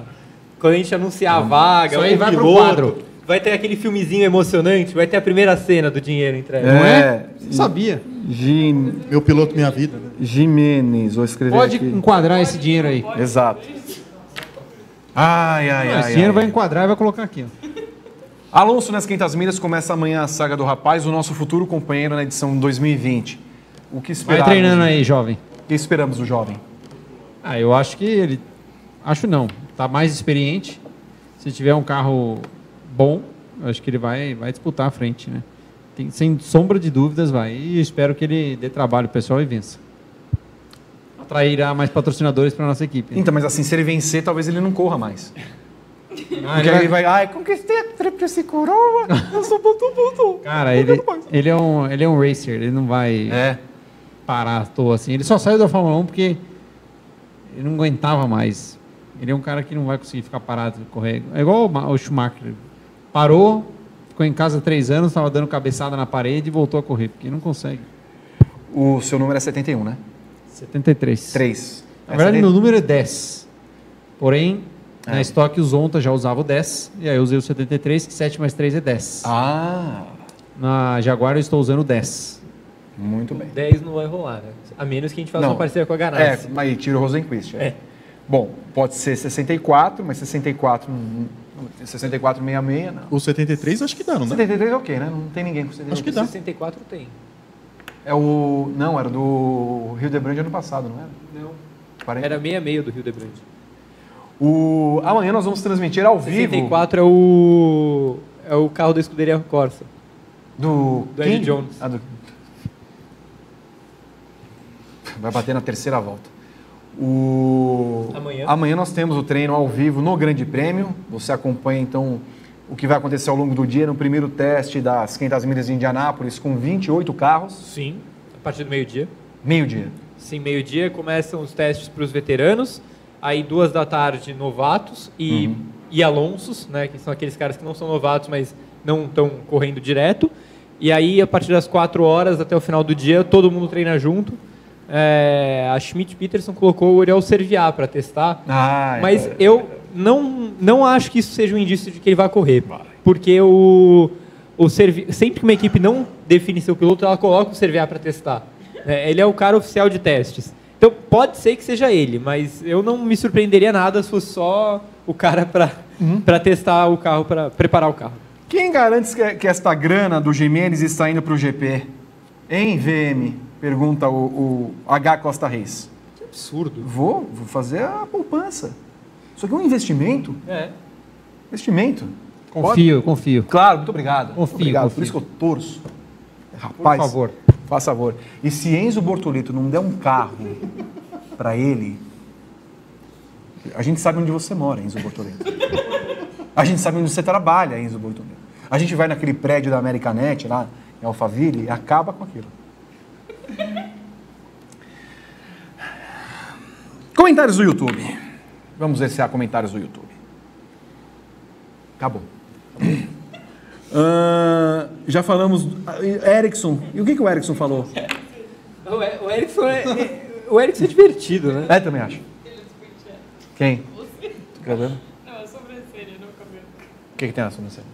Continua despenteada. Você perdeu Eu a linha sou falando do Bortoleta, Cláudio Lembo. Que é meio.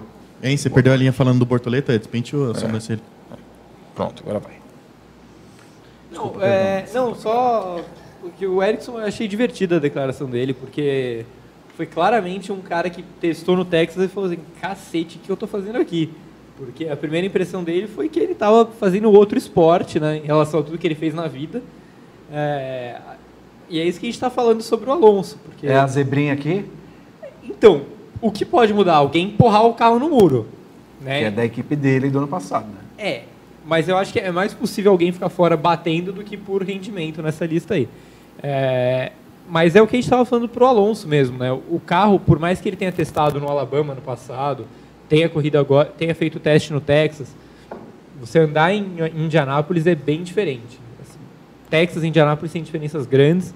É, misto e oval, então, é uma diferença gigantesca, mesmo que seja o mesmo, o mesmo carro, entre aspas. Né? Muda, muda o kit aerodinâmico. É, é bem diferente, o, o kit está bem arisco, é bem uma condição esquisita de você guiar. O Ericsson falou que eles nem testaram tráfego nesse, nesse teste que ele fez com o Hanley e com o Colton Herta. É, então, assim, para ele, cada segundo em treino livre vai ser importante. Para ele, para o Alonso, para os novatos, para quem está correndo só agora, quem não está na temporada completa.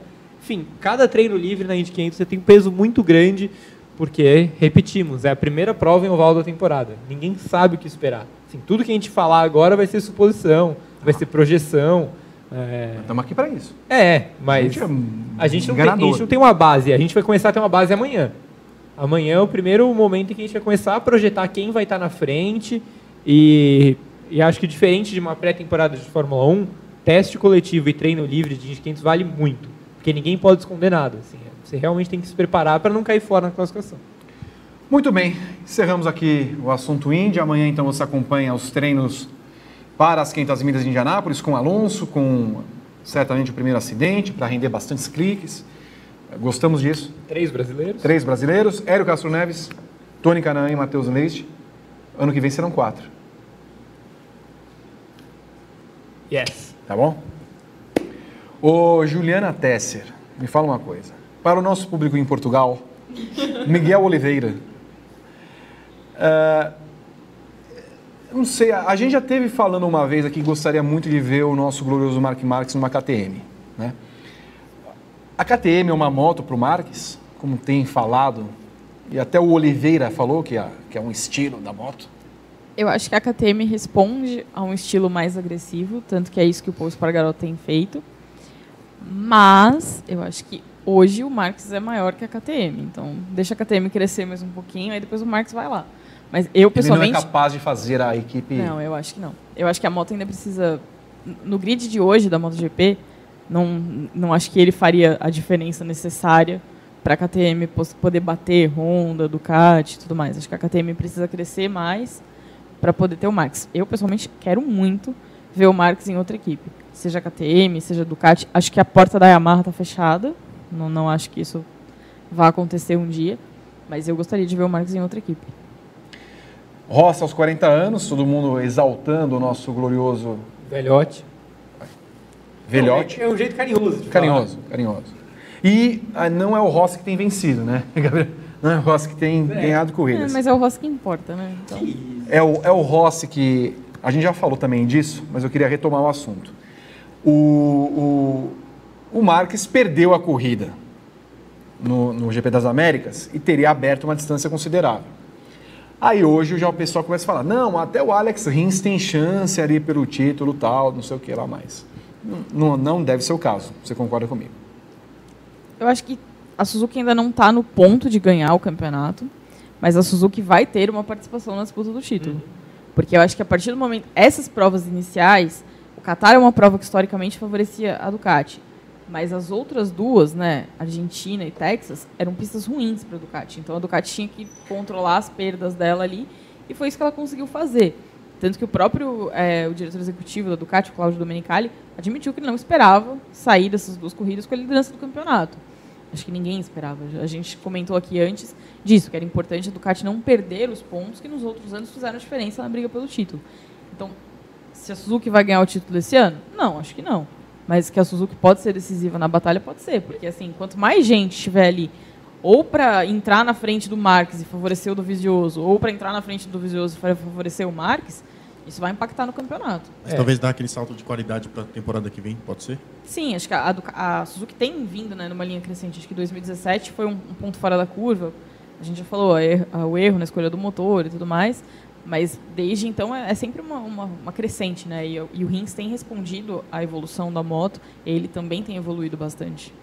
Eu acho que tem um fator aí que é óbvio que a evolução da Suzuki é muito notável, a gente tem falado disso direto nos últimos meses, enfim. Mas ela acabou de ganhar a primeira corrida com o Rins, né? Então Desde eu- 2016, né? Exato. Então eu acho que assim, o salto de primeira vitória para primeiro título é, é um salto muito considerável. Então acho que a Suzuki, com o Rins principalmente, né? o Mira ainda está se adaptando, é, com o Rins vai acabar sendo um fator de definição do título. Ela vai roubar muitos pontos dos caras que estão competindo pelo título. E aí lá na frente pode ser que, que esses pontos que o Rins ganhe em cima do Marques, em cima do Dovizioso, do Rossi, que eles façam a diferença. Mas eu acho que no, nesse ano é mais um negócio de assim, se ficar no top 3 já seria muito legal. Top 5 eu acho bem plausível. Muito bem. O senhor tem acompanhado a moto? Não muito. Eu, é, Se a gente quiser destinar o dinheiro para você correr na Aprilia no lugar do Iannone, não será possível. Não, não. Que a gente eu faria isso só- com precisaria ele? treinar muito, né? É. Não vai dar. Mas você anda de moto? Ah, Tudo, né? Não tem problema. Hum. Sou piloto, né? Até de trator. Trator também. Em Piedade você tem lá o sítiozinho que você anda, Leandro? Sim, sim. Muito bem. Peça likes aqui para a câmera 12, por favor. Por favor, likes, pessoal. Já batemos o recorde hoje de superchat. Com mais de quantos reais?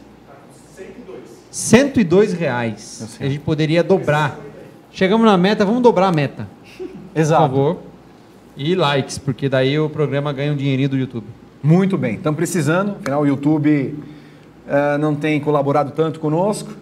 Uma organização tão rica quanto o Google fica mendigando centavos para nós no final do mês. Nós queremos mais e mais dinheiro.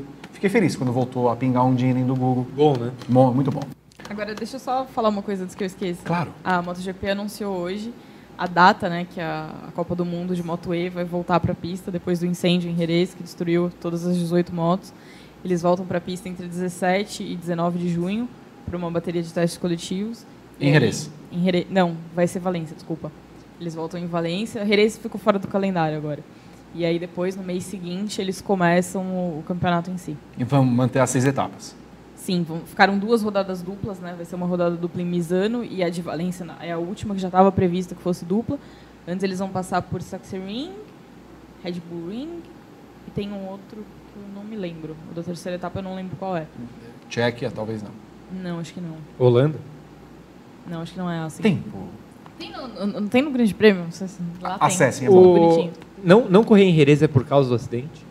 É porque Jerez seria no, no começo do ano. E aí, como eles tiveram que adiar, é, é, adiou Jerez e tirou França, né? Tá. Porque era o que, pelo tempo que eles precisavam para fabricar as motos e tudo mais.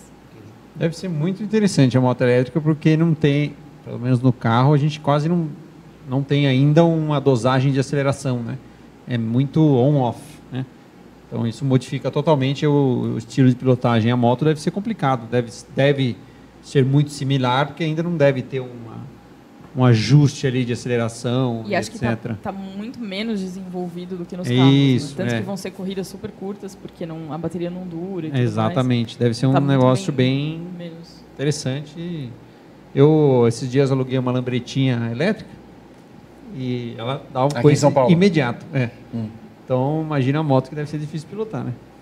Vai ser divertido, pelo menos eu espero, né? É um grid bem diferente, tem pilotos novos, tem o Sete de Bernal que vai correr. Um beijo para ele. Ah, que legal. Depois de 10 anos aposentado, tá voltando para as pistas, então vai ser, vai ser divertido. Gibernal, grande Gibernal. Patrícia Fernandes, de Recife. Boa noite, galera do Paddock. Vocês são muito lindos, fofos e fenomenais. Beijos a todos. Beijo. Beijo, Patrícia. Merci. Copa GP. Temos novidades, é isso? Temos novidades. Fale. É, a taça João Paulo de Oliveira, que vai começar agora, né? Vai começar agora no mês de maio, ela teve as duas primeiras etapas antecipadas. Né? Então, a primeira etapa, que seria no dia 25, foi antecipada para o dia 18 de maio, no cartódromo de Interlagos, com largada a partir das 5 da tarde. 5? 5 da tarde. Trabalhando à noite. Exatamente. E a quinta etapa da Taça João Paulo de Oliveira, que será na Granja Viana, seria no dia 8 de junho e foi antecipada para o dia 1 de junho, com largada às 3h30 da tarde. então, aos pilotos da Copa GP que acompanham o paddock, estão sempre, estão sempre ligados Salvaia. aqui. Salvaia sempre manda mensagem aqui, Alex Madueno manda, manda sempre mensagem aqui. Estão avisados ao vivo, então não tem desculpa para não fal- pra- pra faltarem na, nas provas. Lembrando que as 500 milhas da Granja Viana, nós teremos uma equipe com dois karts. Exatamente. E a nossa Copa Grande Prêmio é o laboratório para esses pilotos para conquistarem as vagas desses dois karts, que terão Sérgio Jimenez. Ah, não estava sabendo dessa? Não? Você vai correr quando com a gente, hein, ô palhaço? Pelo menos posso testar os Testar. carros. É, tudo vai depender do meu calendário. Espero que esteja muito cheio, porém... Não, o seu calendário nós sabemos muito bem que você vai correr no Natal, na, no e-trophy.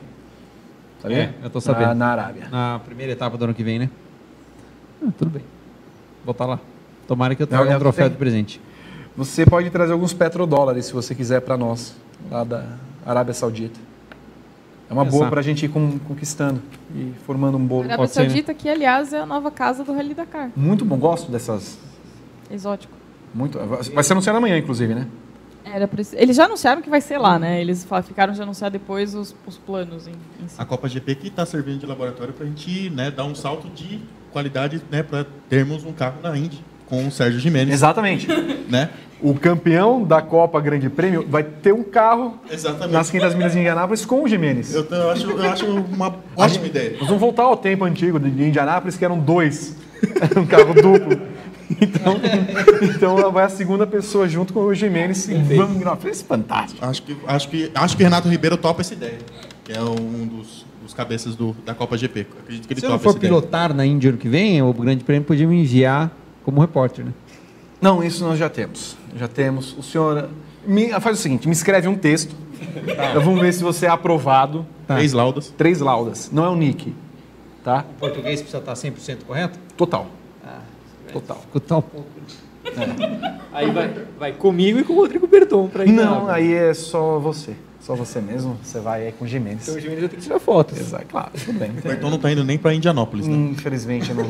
Ele, não sei se você soube, mas haverá cortes na empresa e Ah, é? esse é. Falando em cortes, esse programa será cortado nesse momento para a entrada do patrocinador. Na volta teremos Fórmula 1 e entrada triunfal do, do careca Flávio Gomes. Voltamos daqui a pouco. Seguro auto use eu monto como quiser e só pago pelo que eu escolho.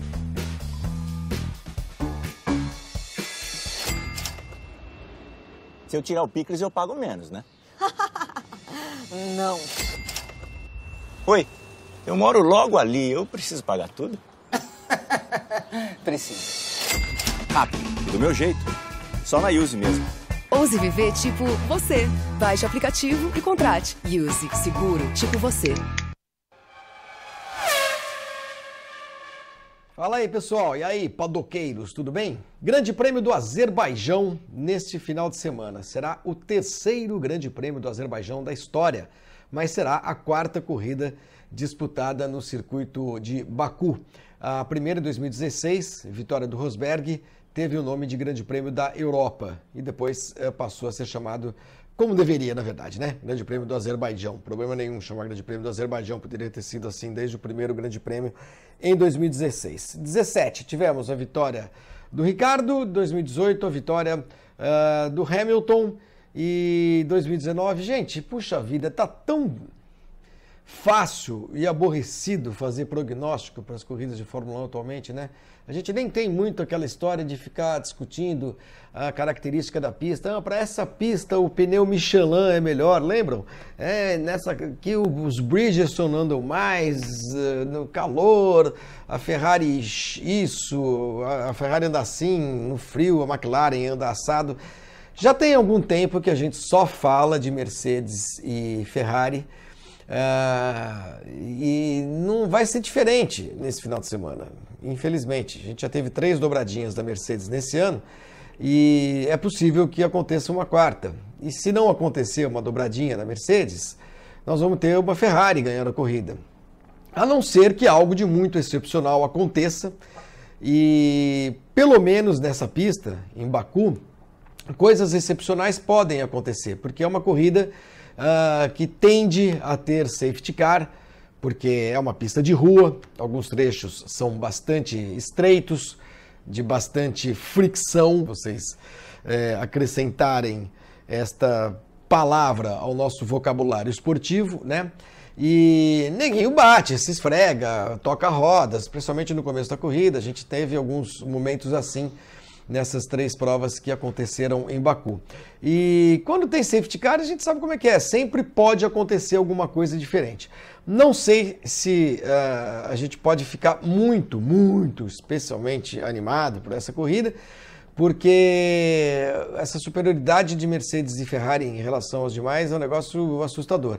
O que a gente pode torcer, eu acho que está todo mundo torcendo um pouco, é para ver a, a Ferrari ganhar e quem sabe até com o Leclerc.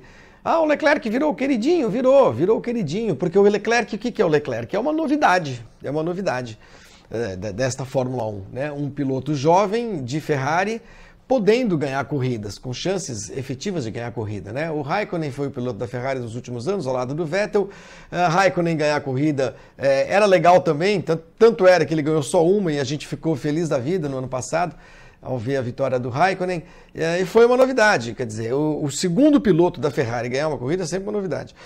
Nos últimos anos tem sido assim. Então, se o Leclerc conseguir é, juntar né, todos os, uh, os pedacinhos daquilo que ele fez de bom nessas primeiras corridas do ano, se ele conseguir, sobretudo, largar na frente do Vettel, ter um carro entre ele e o Vettel, porque aí inviabiliza ordens de equipe, essa coisa toda, a gente pode ter alguma novidade. Estou muito animado? Hum, mais ou menos. Eu gosto das corridas em geral, as corridas da Fórmula 1 é, é, muitas vezes são chatas, aborrecidas, mas elas sempre têm aí um caráter Uh, não vou dizer épico em todas elas, mas a, a, vitória em um grande prêmio de Fórmula 1 é sempre, tem um peso, é sempre muito importante, tem um peso diferente de outras categorias.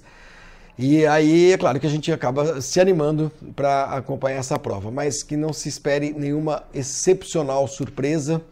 Uh, espero estar errado, espero que um safety car embole tudo, espero que todos os carros favoritos uh, tenham problemas e batam e saiam voando pneu para todo lado é, para que a gente possa ter novidades, que a gente é, carece de novidades na Fórmula 1. Hoje, novidade mesmo é o Leclerc, quem sabe, ganhar uma corrida. Vamos ver o que, que vai acontecer. Valeu, gente. Bom programa para todo mundo. E amanhã, quarta-feira, estou aqui de manhã no GP, aqui no nosso canal no YouTube, né? No GP às 10, falando de algum outro assunto. Valeu, tchau, tchau. Mandar um abraço para o Flávio. Ontem conversei com ele lá pelo programa da Fox deveria estar presente lá, mas realmente surgiu um imprevisto que pode ser uma bomba para o automobilismo. Não posso falar nada. E eu estava lá em Navegantes, ali em Santa Catarina. Uma bomba em Navegantes? Não, uma bomba. Fui conversar que pode acontecer um negócio interessante para o automobilismo. Claro. Um abraço para GP o Flávio. nas 500 milhas de Indianápolis, já sabemos aqui, já explodimos essa bomba. É uma bomba interessante para o automobilismo ou para a sua carreira? É, ambas. Hum. Bom. Stock Car? Ponto de interrogação. Ah, pensei que você ia fazer, tipo, ah, do seu patrocinador, né? Olha, a terceira em carros. É o Silvio de Barros que está cuidando ainda, não? Não, o Silvio vendeu a participação dele. Então acho que já está na. Já tá, vamos, vamos, vamos, vamos conversar. Vamos conversar, a gente vai conversando e vai explodir nessa bomba. Bom, eu não prestei muita atenção no que o Flávio falou, porque é muita coisa, fala muita coisa, é, fala muito. Eu li ali no script que era dois minutos. Por que, que ele passou é. desse tempo? É, quatro minutos e meio. Senhor amado, escuta. É, o, é, mentira, prestei alguma atenção. O Azerbaijão, nos últimos dois anos, tem sido uma das melhores corridas da temporada, porque é aquela que explora melhor os, os limites ali do carro. Gabriel Curti, que costuma jogar no Fórmula 1 2018 fala que não consegue passar quatro voltas sem completar a corrida. Tem, é uma pista de rua, né? Difícil pra cacete. Eu andei lá, de Blancpain. Nós corremos lá. Verdade. Azerbaijão. Nós que demos o start na, nessa pista da Fórmula 1, né? Que agora está bem melhor, obviamente. Você passou a corrida inteira sem raspar naquela parte do castelo? Nós passamos, eu não, não, nós passamos ali, mas não era aquela curva mas tinha uma parte muito estreita que passava o GT praticamente só um carro ralando o retrovisor. E deu bandeira vermelha nos dois anos que teve lá, porque enroscou alguém e ficou enroscado e travou tudo. É, o primeiro ano tinha chicane de pneus, duas. Então, enfim, eles vieram evoluindo a pista, que era a preparação realmente para a Fórmula 1. E o país é também bem interessante, porque descobriram petróleo recente, então tinha uma parte totalmente destruída, uma parte totalmente nova. É, e é um baita frio como aparece lá mesmo. Bom, vimos a previsão do tempo, sol durante o final de semana, máxima 18 graus. É, porque daí eles têm o problema do, do esquentar o pneu, né? Que é. é. o que a Fórmula 1 tem a maioria, porque eles não conseguem esquentar o pneu, chegar na temperatura mínima que funcione os pneus e aí dá. acaba ficando uma corrida boa. Ano passado foi uma corrida ótima, né? Vamos ver esse ano se a gente vai ter alguma surpresa. Tem a, tem a reta longa que favorece os carros que têm um, um belo motor. Estão falando que a Ferrari tem um canhão, né? E vai levar atualizações? Mais ainda, então vamos ver se vai encaixar, né? Se vai, vai fazer acontecer, já que, na minha opinião, tinha o melhor carro e não conseguiu encaixar, né? A vitória, enfim, bobagens da equipe, como geral. E vamos ver como que vai ser essa prova, acho que vai ser bem interessante. A pergunta do nosso Paddock GP 156, que foi às redes, era essa. A Ferrari vai levar as atualizações do final de semana para o Azerbaijão.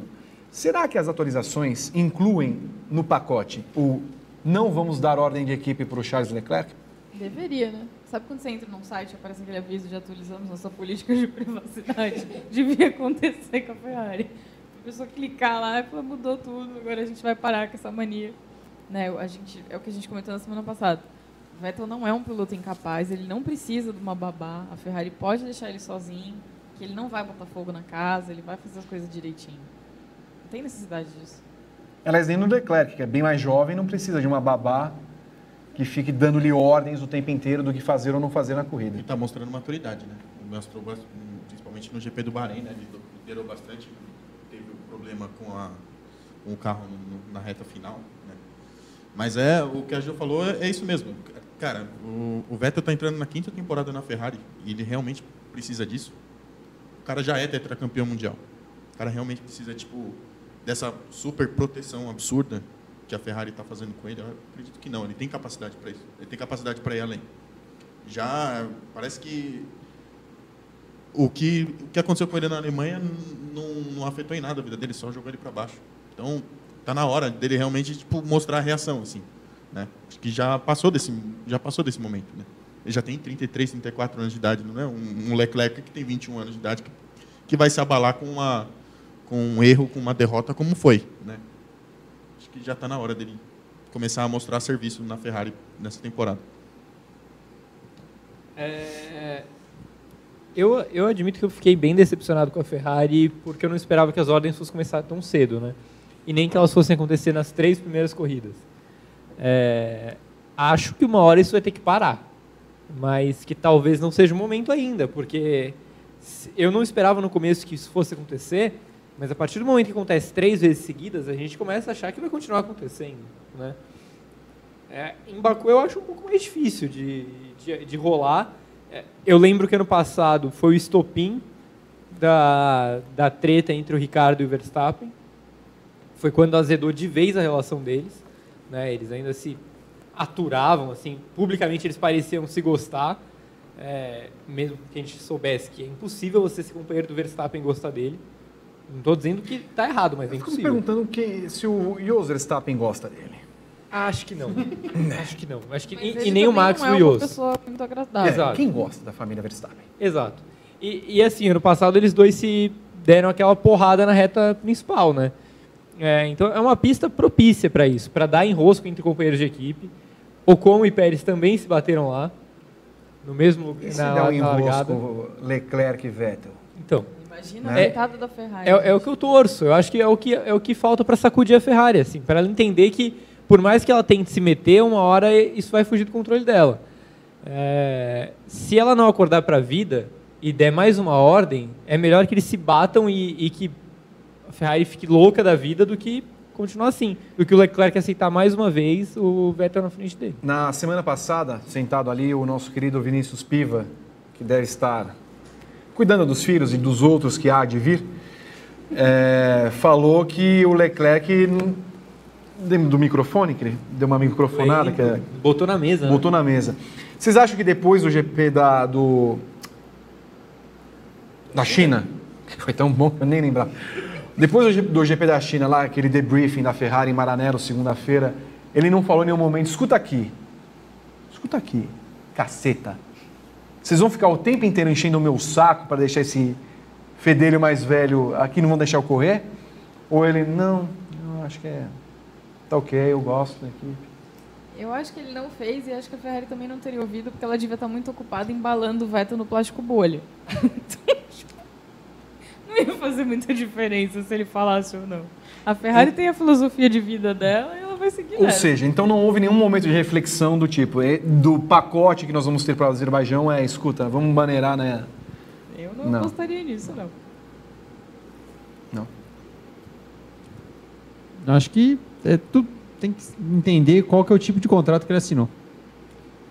E ele está engolindo é porque ele assinou alguma coisa nesse sentido, né? E ele, por- mesmo ele sendo jovem, ele está tá sendo muito cabeça, né? Tá engolindo sapos, né? Engoliu uns três já, né? Vamos ver se vai engolir mais 19 aí. Quanto falta? 17? É, contando 18. Então tem que entender se uma hora ele vai explodir, vai mandar AM e vai não vai deixar passar. AM? É. Posso Hum. falar aqui, né? Claro. Pode mandar a merda. e aí vai, vai terminar na frente, vai ganhar, ou como é- o que, que vai acontecer, né? Mas De- é, eu, acho, eu acho que tem muito a ver com o contrato. Ele é piloto do Nicolas Todd, não é? É. Sim. Nicolas segurando ele, explicando que vai chegar a hora dele, enfim, às vezes ele tem 21, 22. 21, é 97. E se a hora dele não for agora, como diria o louco bicho? Não, não, não é fácil, é o que eu tô falando, não dá pra... Tem alguma coisa rolando a mais, Hum. e ele tá sabendo administrar muito bem isso, com a idade que ele tem, eu acho que tá muito... tá- ele foi muito bem construído toda a carreira, tá muito bem centrado no que ele tá fazendo, ele é rápido, é bom, já demonstrou, e acho que vai chegar aí a hora que ele... Ele não vai ser igual o Verstappen, que chegou batendo e, né, no bom sentido, tipo, aqui é meu lugar e, e dane-se. Ele está segurando a onda, que eu acho que uma hora ele vai. Mas será que não- isso não seria bom para ele também? Para ele mostrar, tipo, fazer, ter o comportamento que o Mas Verstappen é o que eu falei, tudo depende do contrato que ele assinou. Às vezes ele está respeitando muito o que ele assinou. Ninguém sabe 100% o que ele assinou. Né? Então, não digo que ele está certo ou está errado. É, é difícil, muito difícil se colocar nessa posição. É, é, sei lá, o Vettel faz aquela cara de pastel, de tipo, ah, tá tudo bem, né? E o mundo inteiro aquele tá querendo bigode. entender, é ridículo. É tipo quando o Ronaldo teve a lesão, né? Quem colocou o negócio de cascão. O Vettel acho que tá fazendo meio igual, tipo, tá andando mal e botou um bigode para chamar atenção. Não, o Bottas deu certo, né? O Bottas deixou a barba e já ganhou a primeira corrida. Será que foi isso? Vou deixar O do a minha, então. Bottas. Olha! Essa fera aí. E... então eu foi o acho Vettel que... que... passou aqui. Não foi o Vettel que passou aqui, não. né? Tudo bem aí, Carlão? Joia. Eu, eu acho que. Vamos ver. Eu acho que isso está fazendo a Fórmula 1 tá mexida um pouco, né? E eu, falando em Bottas e Hamilton, muito estranho. Bottas, uma anda super bem, a outra super mal. Uma super bem, a outra super mal, né? Não sei se tem a ver com a barba e o clima. Mas. Tá no contrato. Não, é, Dependendo é aí das que tá. provas ímpar- ímpares, ele Será pode que é andar isso? bem. Deve ser, porque. Só uma coisa Sim, sobre Verstappen, esse paralelo Verstappen e Leclerc. Eu acho que tem uma diferença fundamental entre você chegar numa Red Bull e você chegar na Ferrari. A Ferrari é uma equipe tradicionalmente muito mais primeiro e segundo piloto do que a Red Bull. E outro ponto, é muito mais fácil você crescer, estufar o peito para cima do Ricardo, que é um ótimo piloto, um craque, é muito habilidoso, mas ele nunca foi campeão mundial. E você crescer para cima do Vettel. Se o cara pode estar na pior fase do mundo, mas ele é tetracampeão do mundo. Você chegar chutando a porta crescendo para cima dele, fazendo ele perder todas as corridas e achando que a equipe e ele vão aceitar bem, é, não me parece o caso. Então, assim, eu acho que são cenários bem diferentes entre o Verstappen e o Leclerc, a situação dos dois. Você falou em estufar o peito, um grande beijo para Jojo Todinho. Vamos com Vitor Fázio, daqui a pouco voltamos para os comentários gerais de você que está mandando no YouTube, no Facebook, eh, no Twitter e em outras redes sociais. Vitor Fázio, vamos lá. Fala pessoal do Grande Prêmio, pessoal do Paddock GP, Vitor Fazio aqui para analisar esse GP do Azerbaijão que está chegando já nesse próximo final de semana. E é uma corrida que está pouco tempo no calendário, mas que já gera muita expectativa. A gente teve resultados inesperados em anos recentes, a gente teve uma vitória inesperada do Ricardo em 2017, uma vitória que caiu no colo do Hamilton em 2018, pódios de gente como Lance Stroll e Sérgio Pérez por equipes intermediárias, e já se cria a expectativa de que essa corrida de 2019 traga algo parecido. A questão é que essa surpresa de 2019 talvez não seja necessariamente o pódio de uma equipe intermediária, talvez a gente tenha um vencedor inesperado no top 3 das equipes. Talvez a Red Bull consiga a sua primeira vitória com o motor Honda, talvez o Gasly desencante ou o Verstappen transforme essa boa fase dele no momento em uma vitória, ou talvez o Vettel vença, que na, nessa altura do campeonato já seria uma surpresa também. Enfim, é uma corrida que promete bastante e que cria muita expectativa. O que ao mesmo tempo não é necessariamente algo muito bom, porque como a vida nos ensina, a expectativa é uma merda, então ainda vai chegar o dia em que Baku vai ter uma corrida chata, e aí a gente vai começar a ficar tipo, ah, Baku perdeu a graça, a Fórmula 1 não é mais tão divertida como era antes, sendo que na verdade é natural que vez que outra a gente tenha corrida não tão divertida, não tão alucinada com acidentes a cada volta. Mas isso não muda o fato de que Baku foi uma adição muito interessante ao calendário por ter um circuito muito único, muito estreito em alguns trechos e que é muito capaz de mudar, digamos, o status quo da Fórmula 1. Então, fico, vamos ficar de olho aí, porque vai ser um outro andar, o andar da carruagem vai ser outro em relação ao que a gente viu nas últimas semanas. Tá certo, gente? Bom programa para vocês aí e até a próxima. Tchau! Que, que, que é essa voz? É, peraí, dá conta, que é isso? Nós temos atores nesse. Ai, meu Deus, eu não aguento mais esse programa, viu? Rick Domingues vai dar Leclerc se a Ferrari deixar. Aposta, aposta. Em que volta o Grosjean vai bater, Juliana Tesser? e ele vai culpar o Ericsson. Ai, meu Deus, você falou em bater, então vem 29, que é o número do Iannone. 29. Vai, o nosso Grosjean vai bater? Vão bater nele? Acho que ele vai rodar só. Rodar. Não bate. Não bate. Termina a corrida. Termina. Bate na segunda curva. na décima primeira volta. Ah, bom. Pensei que era a segunda. Ok. Pobre, pobre do rapaz. Aliás, aliás, precisamos, né? Ele precisa bater, porque precisamos de capítulos pro documentário do ano que vem. Se, bater, se ele conseguir isso, segunda curva nem é. É a esquerda, É, não é? sim, claro é a que esquerda, é. aquela fechadona. Você tem a primeira. É. O Pérez Que e foi o Pérez e o- o- Mas na décima primeira volta, ele bater ali? Ué, mas acontece. É o Grosjean, caceta. Ele bateu no. Você tá com dois carros, vez. beleza, mas, Não, mas aí dá um jeito, dá um Não, jeito. não é possível. Cara, ele bateu no... safety car. Exatamente. É, não vou falar pô. mais nada. Uh, Vandeilson Almeida, é possível a Ferrari bancar o Leclerc como primeiro piloto ainda esse ano? Não! Rádio e NVK, que é o Rodrigo Sá de Igarapé. Esse ano o Grosjean bate sozinho ou bate alguém? Coitado, eles estão espezinhando o pobre do Pegam no rapaz. pé dele, né? É porque ano passado foi a batida mais ridícula da temporada, né? Que depois ele conseguiu temporada? superar na Espanha. Ele mesmo conseguiu superar. Aquele rodando. A largada é, que ele é. virou um peão da casa própria e tirou o Huckenberg e o Gasly da corrida. Julion Monster Palmer. Como se animar para a quarta corrida se nas três anteriores foi dobradinha de um time que já vence há cinco anos?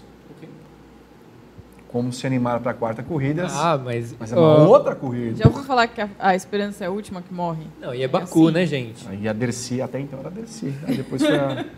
Não, mas é Baku, não é? Se fosse o GP da Espanha, É, que é uma aí- corrida chata, a gente estaria aqui só torcendo para a Ferrari melhorar, mas Baku é uma corrida que dá a possibilidade de você ter equipes menores no pódio. Gente, em três edições, o único piloto que tem dois pódios é o Pérez. que não vai repetir esse ano. E o Stroll ganhou. Pódio em, Stroll- em Azerbaijão. Esse é engraçado, porque todo mundo lembra, pô, mas o Stroll foi pro pódio. Alguém lembra como o Stroll perdeu o segundo lugar nessa corrida? Na reta. Na, na reta final. O Stroll ficou em segundo lá, a parte final inteira da corrida. Do nada, o Ricardo tirou 3 segundos na última volta, o Stroll já tava lá, comemorando o segundo lugar. Foi o Bottas, não foi? O foi. Bottas. Que foi o Bottas. O Ricardo ganhou e o Bottas É não. aquela coisa que você vai dar a nota pro piloto. Foi ao pódio, nota 3. Ele não Porque a corrida foi ruim dele. Anterior. Era ruim. Sim, até porque o Massa estava muito na frente dele até soltar o assento do. É. Aliás, o, o filho do pai vai ficar novamente no Q1 Vai. e completar a sua oitava corrida segui- seguida sem passar para a segunda fase da Mas classificação. pontua. É, Pontua. não, Baku permite. Foi, ele foi sétimo com aquela Williams do ano passado. A Williams vai pontuar? Não. Menor chance.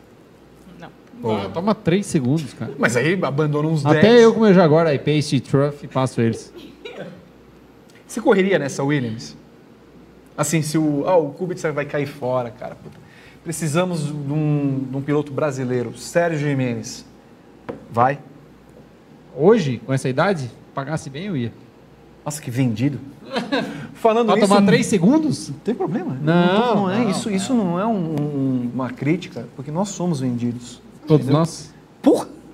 Eu Você iria, eu por iria, 50 reais nós vamos. eu iria, eu iria tranquilamente. Claro, também. eu dou Eu 10 nem segundos, sei bato na dirigir, não nem tem sei problema nenhum. Iria Me manda o salário. Só pela zoeira. estrela da Netflix. Porra, é lógico.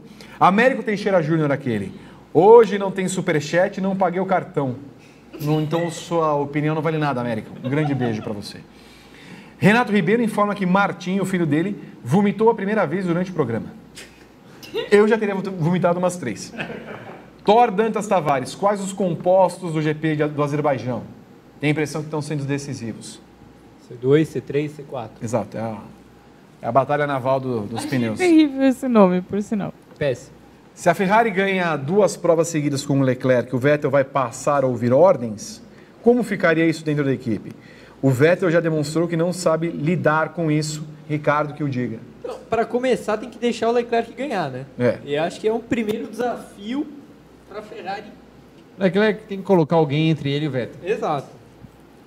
E aí sim não tem como, né? E Só se a Ferrari falar, estourar, tira né? o pé e deixa dois passar. Não dá. Então, só assim mesmo. Vou chamar a nossa querida Evelyn Guimarães, que está em Curitiba, depois de comer um, uma comida havaiana.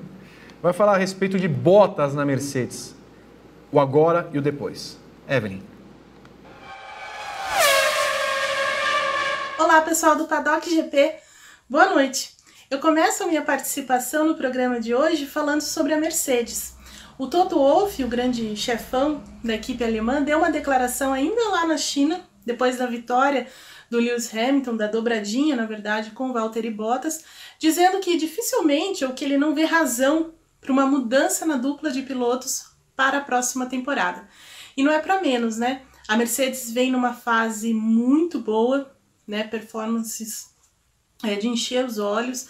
Venceu as três primeiras corridas do ano, fez dobradinha. Ela nunca tinha começado um ano de maneira tão forte, embora venha dominando a Fórmula 1 desde 2014, então favoritaça ao título. Os dois, os dois pilotos aparecem no topo da tabela de classificação, com Hamilton à frente do Bottas, seis pontos apenas separam os dois, mas eles têm é, validade de contrato diferentes. Enquanto o pentacampeão tem um contrato até o final de 2020, o finlandês até o final desta temporada. Por isso, essa temporada é muito importante para ele. No ano passado, o, Bottas viveu uma temporada muito apagada, marcada por abandonos, eh, por ordens de equipe, não conseguiu vencer, então assim, ele teve que meio que zerar tudo, fazer uma nova prepa- preparação para essa temporada e ele começou realmente muito forte. É alguém que agrega muito dentro da Mercedes, porque ele não cria confusão, ele tem uma boa relação com o Hamilton e realmente vem reagindo nesse início de temporada, então defendendo bravamente o lugar dele dentro da Mercedes. O que é ruim para o Esteban Ocon, piloto que é ligado ao programa da Mercedes, reserva, piloto de testes, mas que está vendo cada vez mais distante uma chance de sentar nesse carro, pelo menos por enquanto, que parece é que vamos ter sim Valtteri Bottas por mais um ano na Mercedes. Tchau. Escuta, é o Bottas se mantém por causa do bigode? Merece ficar? Nós- é claro, nós fazemos sempre uma análise dos pilotos que vão mal. O Bottas a gente não sabe ainda o que, que- o que traz o Bottas à, à tona, porque ele foi muito bem na Austrália, foi mal no Bahrein, largou na pole position do GP da China, alegou que patinou na linha de chegada, na largada, né? E em nenhum momento, tendo um desempenho melhor ao longo do final de semana, ele brigou pela vitória com o Hamilton. Bottas é uma incógnita, porque ano passado eu lembro que eu participei aqui também no depois de Baku, eu acho. E o Bottas, se ele vencesse em Baku, ele ia estar liderando o campeonato com, sei lá, tipo 15 pontos na frente do Hamilton, né? E depois da, do estouro do pneu lá, ele desandou e não fez mais nada, né? E teve o ano anterior também, 2017, no Bahrein, que ele acabou deixando o Hamilton ganhar, porque estava com o pneu mais mole, também não passou. Se ele passasse, ele liderava o campeonato, depois aquilo também andou para trás. Então ele começa muito bem os campeonatos, pelo menos nesses anos, e agora de novo, e depois ele parece que desanima, ou sei lá, não dá para entender o porquê. né? Então vamos ver se ele consegue manter uma sequência de bons resultados, que eu acho que isso levaria ele a estar levando a disputa até o final do ano. Né? É, eu acho que é o terceiro ano que ele começa muito bem, mas ele tem que dar continuidade nesse bem. É, Eu acho que a nossa avaliação é muito diferente da avaliação da Mercedes. É, Para o meu gosto pessoal, o Bottas teria que mostrar uma faceta que ele não mostrou em uma sequência de corridas. Uma faceta bigoduda? Não, é. Barbuda? o- como ele foi na, na estreia, Ah. né, na, na Austrália, é, ele não conseguiu fazer isso em duas, três corridas seguidas em momento nenhum. Ele teve bons momentos na Williams, mas em momento nenhum ele foi aquele piloto incontestável, aquele grande piloto. Na Mercedes também não. Ele teve algumas boas provas, como foi essa prova da Austrália. Excelente, realmente. Mas não tem uma sequência. Né? Tanto que o GP do Bahrein dele foi péssimo. Foi bem ruim. Aí na China foi mais ou menos. Ele fez uma pole legal e a corrida largou mal pra cacete e é uma corrida, né? Não chegou nem a abrir a asa atrás do, do Hamilton. Exato. É, então, assim, eu, eu espero que ele repita o que ele fez ano passado em Baku, que ele realmente andou muito bem. Baku andou muito bem na Rússia, que é uma pista que ele adora, né, que ele teria ganhado de novo ano passado, se não fosse ordem de equipe. Ele precisa aproveitar essas pistas que ele vai bem, Áustria, Inglaterra, é, e tentar botar tempo no Hamilton, tentar mostrar a força dele. Mas isso, assim, é para me impressionar, acho que para impressionar a gente. Para a Mercedes, eu acho que o que ele está fazendo é o suficiente. Porque ele está na frente das Ferrari, ele não está sendo um companheiro ruim para o Hamilton.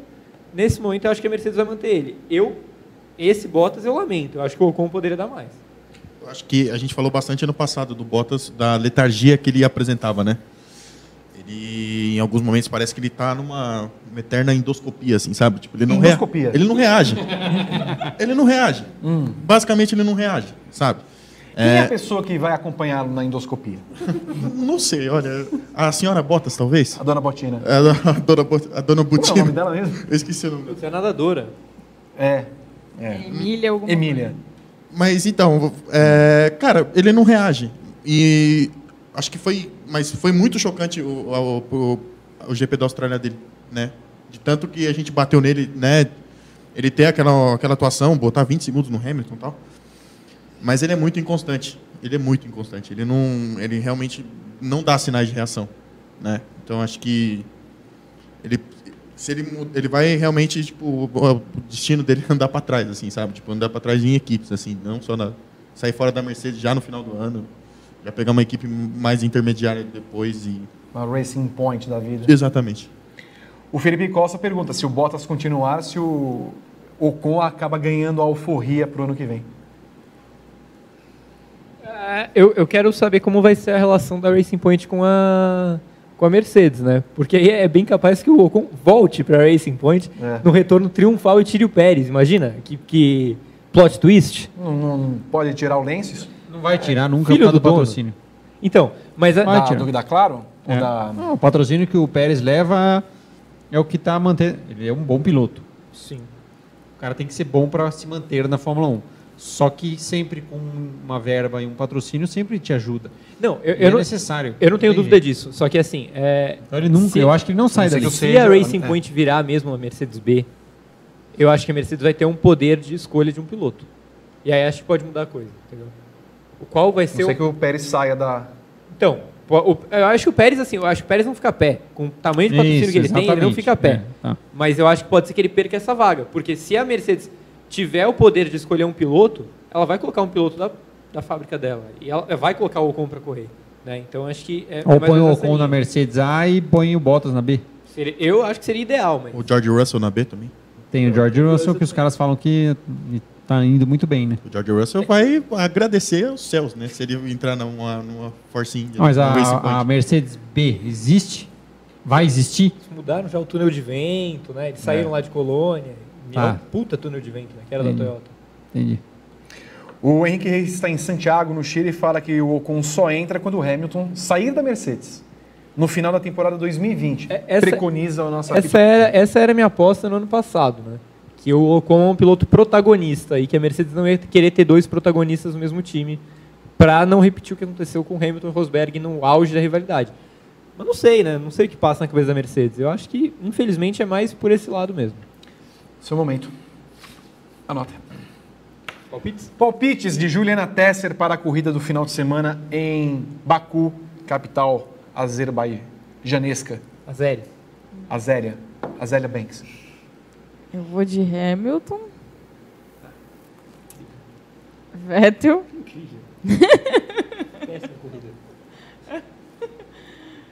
Eh, Bottas, vai. Sérgio Jimenez, o piloto grande prêmio nas 500 milhas de Indianápolis. Leclerc, Bottas e Vettel. Vamos lá. Gabriel. Sim. Eu vou ser completamente ousado. Eu quero, uma- eu quero a melhor corrida do ano, loucura. Dedo é, no si, gritaria. In- Inclusive, eu vou Eu colocar... juro que eu pensei nisso. É, vai ser isso. Eu vou colocar Leclerc, Gasly Ah, não, você tá brincando e comigo. Grosjean. Nós não estamos aqui. O quê? Nós não estamos aqui pra brincadeira, rapaz. Pega o pódio de 2017 e 2018. Desconta Não, do salário, por favor, Não, não é possível. Um pódio teve Force India, outro pódio teve Williams, esse pódio vai ter a Haas. Do Grosjean. Do Grosjean. Do Mamá, não. O Magnussen eu acho que bate. Não. Acho que vai ser uma um dos oito carros que vão bater. Guilherme Blois, por favor. Oito Verstappen, Quatro na largada. Verstappen. Verstappen, Hamilton e Bottas. Muito bem. Com Ferrari dando vexame de novo. Não, essa é a redenção. Leclerc. Já é a quarta corrida que você Verstappen. aposta, você aposta no Leclerc vencendo. É, uma Você- hora vai. você, Uma já, hora, você já reparou nisso, Com né? insistência vai Hamilton em, em terceiro. Que o Vettel se lasque. Toda vez ele se lasca também. Quantos carros vão terminar a corrida? Vão terminar 14 carros. a corrida. Vão ser oito que vão bater mesmo. Tenho certeza. Se terminar, se terminar 8, baterem 8, são 12 que terminam. né? Eu apostei em Não, 12. ah, não são 22, né? É, esquece. Então Só são uma aulinha de são matemática aí 12 faz bem. vão- Vai que nem eu. Viu? É esse cenário de caos que eu tô prevendo. Ano passado, Pô, é caos. Não, a coisa foi completamente doida. eu quero baqueta. Ano, ano passado, sem, sem te lembrar, o que aconteceu? O Grosjean largou em último e tava em sexto até ele bater o carro no muro. E ele, ele provavelmente ia pro pódio. E o Alonso Porque, fez o, ponto porque também ele tava depois de logo atrás, É. ele tava logo atrás do, do Pérez. Ah, aquele lá esquentando o pneu, né? É. Ah, Ele tava, ele tava, ele tava brigando com o Sorry, Pérez, tava na mesma guys. corrida. E o Pérez foi O pro me pódio. bateu. Então- Eu, eu achei engraçado porque repetiram, o Twitter da Fórmula 1 repetiu a cena do Grosjean batendo e o Ericsson foi lá comentar, falando que não, não, eu acho que não fiz nada. Para encerrar o nosso programa, nossa atração terçal, já que dominical terçal, nosso Gerhard Berger comentou hoje a respeito de Senna e Hamilton, falando que o Hamilton é o único piloto que ele vê que atingiu o nível de Ayrton Senna. Gostaria do comentário final de vocês a respeito disso. É, Berger está correto em analisar dessa forma? Juliana Tesser. Ah, eu acho que isso é sempre uma, uma coisa muito pessoal, né? Eu acho que o Berger certamente tem uma visão diferente do, do, do Senna pela convivência e tudo mais. Então, talvez ele tenha encontrado traços ali dos dois. Mas eu acho que é aquela mesma coisa. A gente fica eternamente debatendo, ah, quem é melhor? Quem é melhor? É o Senna ou é o Schumacher? E isso é, é muito pessoal de cada um. Então, eu acho que, sei lá, na visão dele pode ser. Não, não, não discordo nem concordo. Acho que é um direito Pelo dele. contrário. ver- exatamente. acho que é, é um direito dele de ver as coisas assim. Cada um opina do jeito que bem entende. O senhor quer opinar? Difícil também é, fazer uma comparação dessa. Acho que o Hamilton é um dos grandes, com certeza. Quando ele consegue dominar a mente dele, ele é quase imbatível. Né? Então ele conseguiu fazer isso nos últimos anos na Mercedes. Acho que na McLaren ele teve os seus altos e baixos. Mas é difícil essa comparação. Né? Acho que era outra época. Fico com a opinião da Juliana. Gabriel Curti. Eu, eu tô com a Ju, eu acho que é muito subjetivo isso, porque assim, é, por exemplo, ninguém aqui viu o Fanjo correr. Eu? né? Você viu? Você Não, estava vivo. não tô vendo. É, Tem, viram um comercial dele? Ah, com quem? Pirelli, talvez? Pode ser. Andando em Monza, no oval. Anos 50. Então, nessa época, é, a longevidade de um piloto na Fórmula 1 era muito menor. O Fangio, quando ele começou na Fórmula 1 né, em 1950, ele tinha 39 anos. Né? E essa é uma idade que os pilotos nem estão mais nativa hoje, mas enfim. É, aí faz lá 5, 6... Barrigudinho ainda. Então, aí, naquela época você fazia 5, 6 temporadas e guiava um carro que, cara, sei lá, parecia mais uma biga do que um carro de Fórmula 1. Biga. É. É, então, é muito difícil comparar épocas tão diferentes, eu concordo com eles. E acho que gosto é muito subjetivo. Pra mim, por exemplo, o Schumacher foi melhor do que o Senna, mas, cara, é, sei lá, sabe? É, é muito difícil. Cara, incisivo. Eu, eu, pra mim, o Schumacher foi melhor que o Senna. E o Hamilton tá chegando no nível deles dois, do Prost. é, Tá chegando, não está ainda. Não, tá, tá no nível sim. Ah, então tá no nível sim.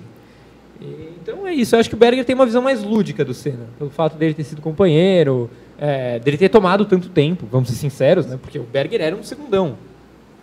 É, era um segundaço. Acho que é mais nesse caminho. Tenho certeza que Guilherme Bloise vai falar a respeito. Eu concordo com o Berger.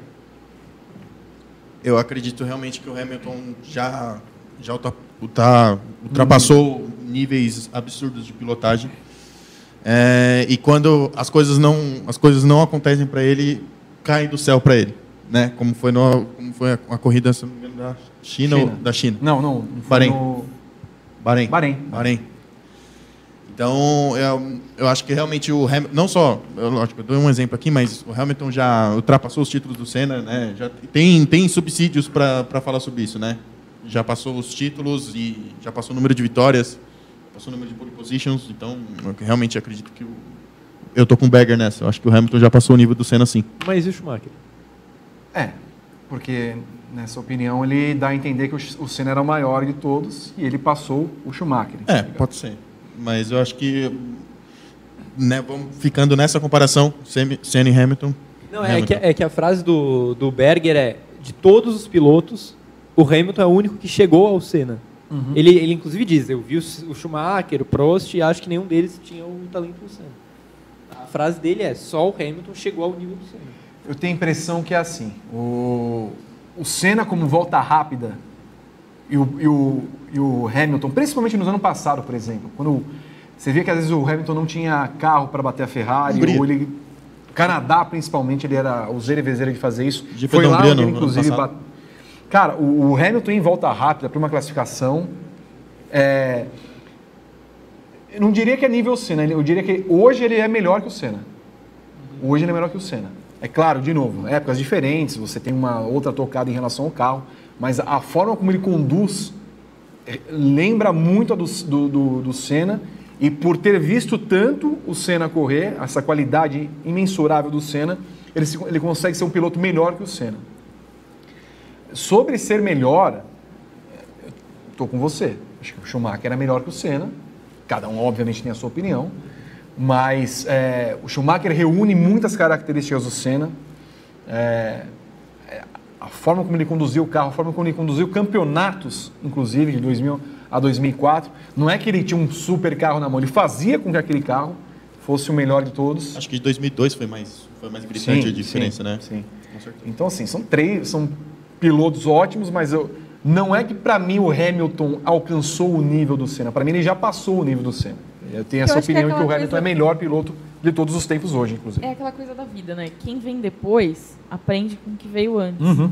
Então, me parece razoável que, assim, o, o Hamilton toda hora fala da admiração dele pelo Senna e tudo mais. Então, eu imagino que o Senna tenha sido um grande professor para ele, porque ele, ele olhava aqui e falava assim, putz, quero ser que nem esse cara. E acho que é, é natural da vida, né? Que, que quem venha depois tente superar aquilo que o cara que estava lá antes. Então, nesse sentido, acho que é razoável. Você tá achando que você tá brincando de pipi, pipi, põe, pipõe? Você sabe que... Tô quieto. Ah, tá bom. Então você fala aqui que nós temos 247 likes e você tem uma história... Recorde. Isso. Recorde. Não, não, não é só um recorde, mas assim, você tem uma história a contar, uma bomba a explodir, uma... Uma... Uma. Vou guardar pro paddock Não, não, você não vai guardar, não vai fazer isso. mais para frente. Não, você vai conta a história de bastidores aqui. Posso? Não pode. Nós vamos, nós vamos falar da KTF. Nós vamos Não, falar da Jaguar. Nós vamos falar do que você falou do Cacabueno. Mentiroso. Nós vamos falar. Não tenho nada a declarar nesse Não. momento. Gostaria de agradecer o convite de vocês por estar em mais um paddock. Uhum. E gostaria que você demitisse o Berton hoje. Pois não. Antes da demissão, estão só pedindo para você, o Ivan Barata Castilho, por exemplo, você tem que imitar o Faustão para fechar com chave de ouro esse programa. Eu não imito. Imito? Imita. Essa fera aí, bicho! Eu Ainda queria mandar um abraço Ah. pro Mythos Group, que eu sou CEO lá. Que grupo? É um grupo de WhatsApp. Você é CEO Mythos do grupo do WhatsApp? É, isso, Ah. sou CEO. Um abraço pro Mythos Group. Que estão mandando mensagem, O inclusive. tempo ao- inteiro pra você aí. Falar Ah, que é? você não responde, não fala. Eu não, assim, você eu não tá, tô. Você tá não- ignorando eles. Aqui não tem nenhuma eles mensagem. Estão bem chateados com você. Eu não tô recebendo Eles são mensagem. fãs nenhuma. assíduos do Grande Prêmio. Quem, quem passa as mensagens para cá é Rodrigo Berton. Por isso, é por isso que ele está, lamentavelmente, ocupando a fila de desempregados desse país com a terrível demissão ao vivo e a cores nesse programa. Talvez sim. Obrigado, Juliana Tesser. Obrigado, Guilherme Bloaz. Guilherme, é, Guilherme. Gabriel Curti. obrigado. Manda um abraço para Alemão Moura, estou com saudades. Obrigado, Sérgio Jimenez. E obrigado a você que participou desse programa. Lamento que Sérgio Jimenez não tenha contado uma história bombástica. Tentei, fiz a minha parte. Mas na próxima eu contarei a história bombástica que ele evitou contar nos bastidores desse programa. Terça-feira que vem estaremos de volta. No final de semana nós temos briefing, sábado e domingo. Ainda vamos definir o horário, talvez 11 da manhã. 11 da manhã não, porque a cuida é às 9. Talvez meio-dia, meio-dia até uma da tarde. É bom você, antes do almoço, assiste o nosso programa. Quinta-feira tem Padocast. Eu vou apresentar o programa, porque Felipe Noronha está de férias. Não sei como vai ser o programa. Lamento. É como esse programa. Vai perder o quiz de novo? Não. Tchau. Chega.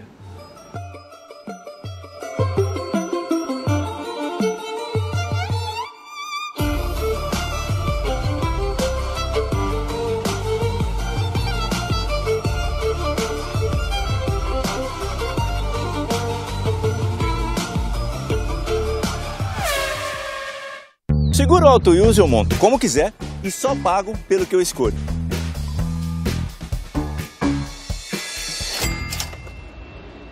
Se eu tirar o picles, eu pago menos, né? Não. Oi, eu moro logo ali, eu preciso pagar tudo? Preciso. Rápido, do meu jeito. Só na Use mesmo. Ouse viver tipo você. Baixe o aplicativo e contrate. Use Seguro tipo você.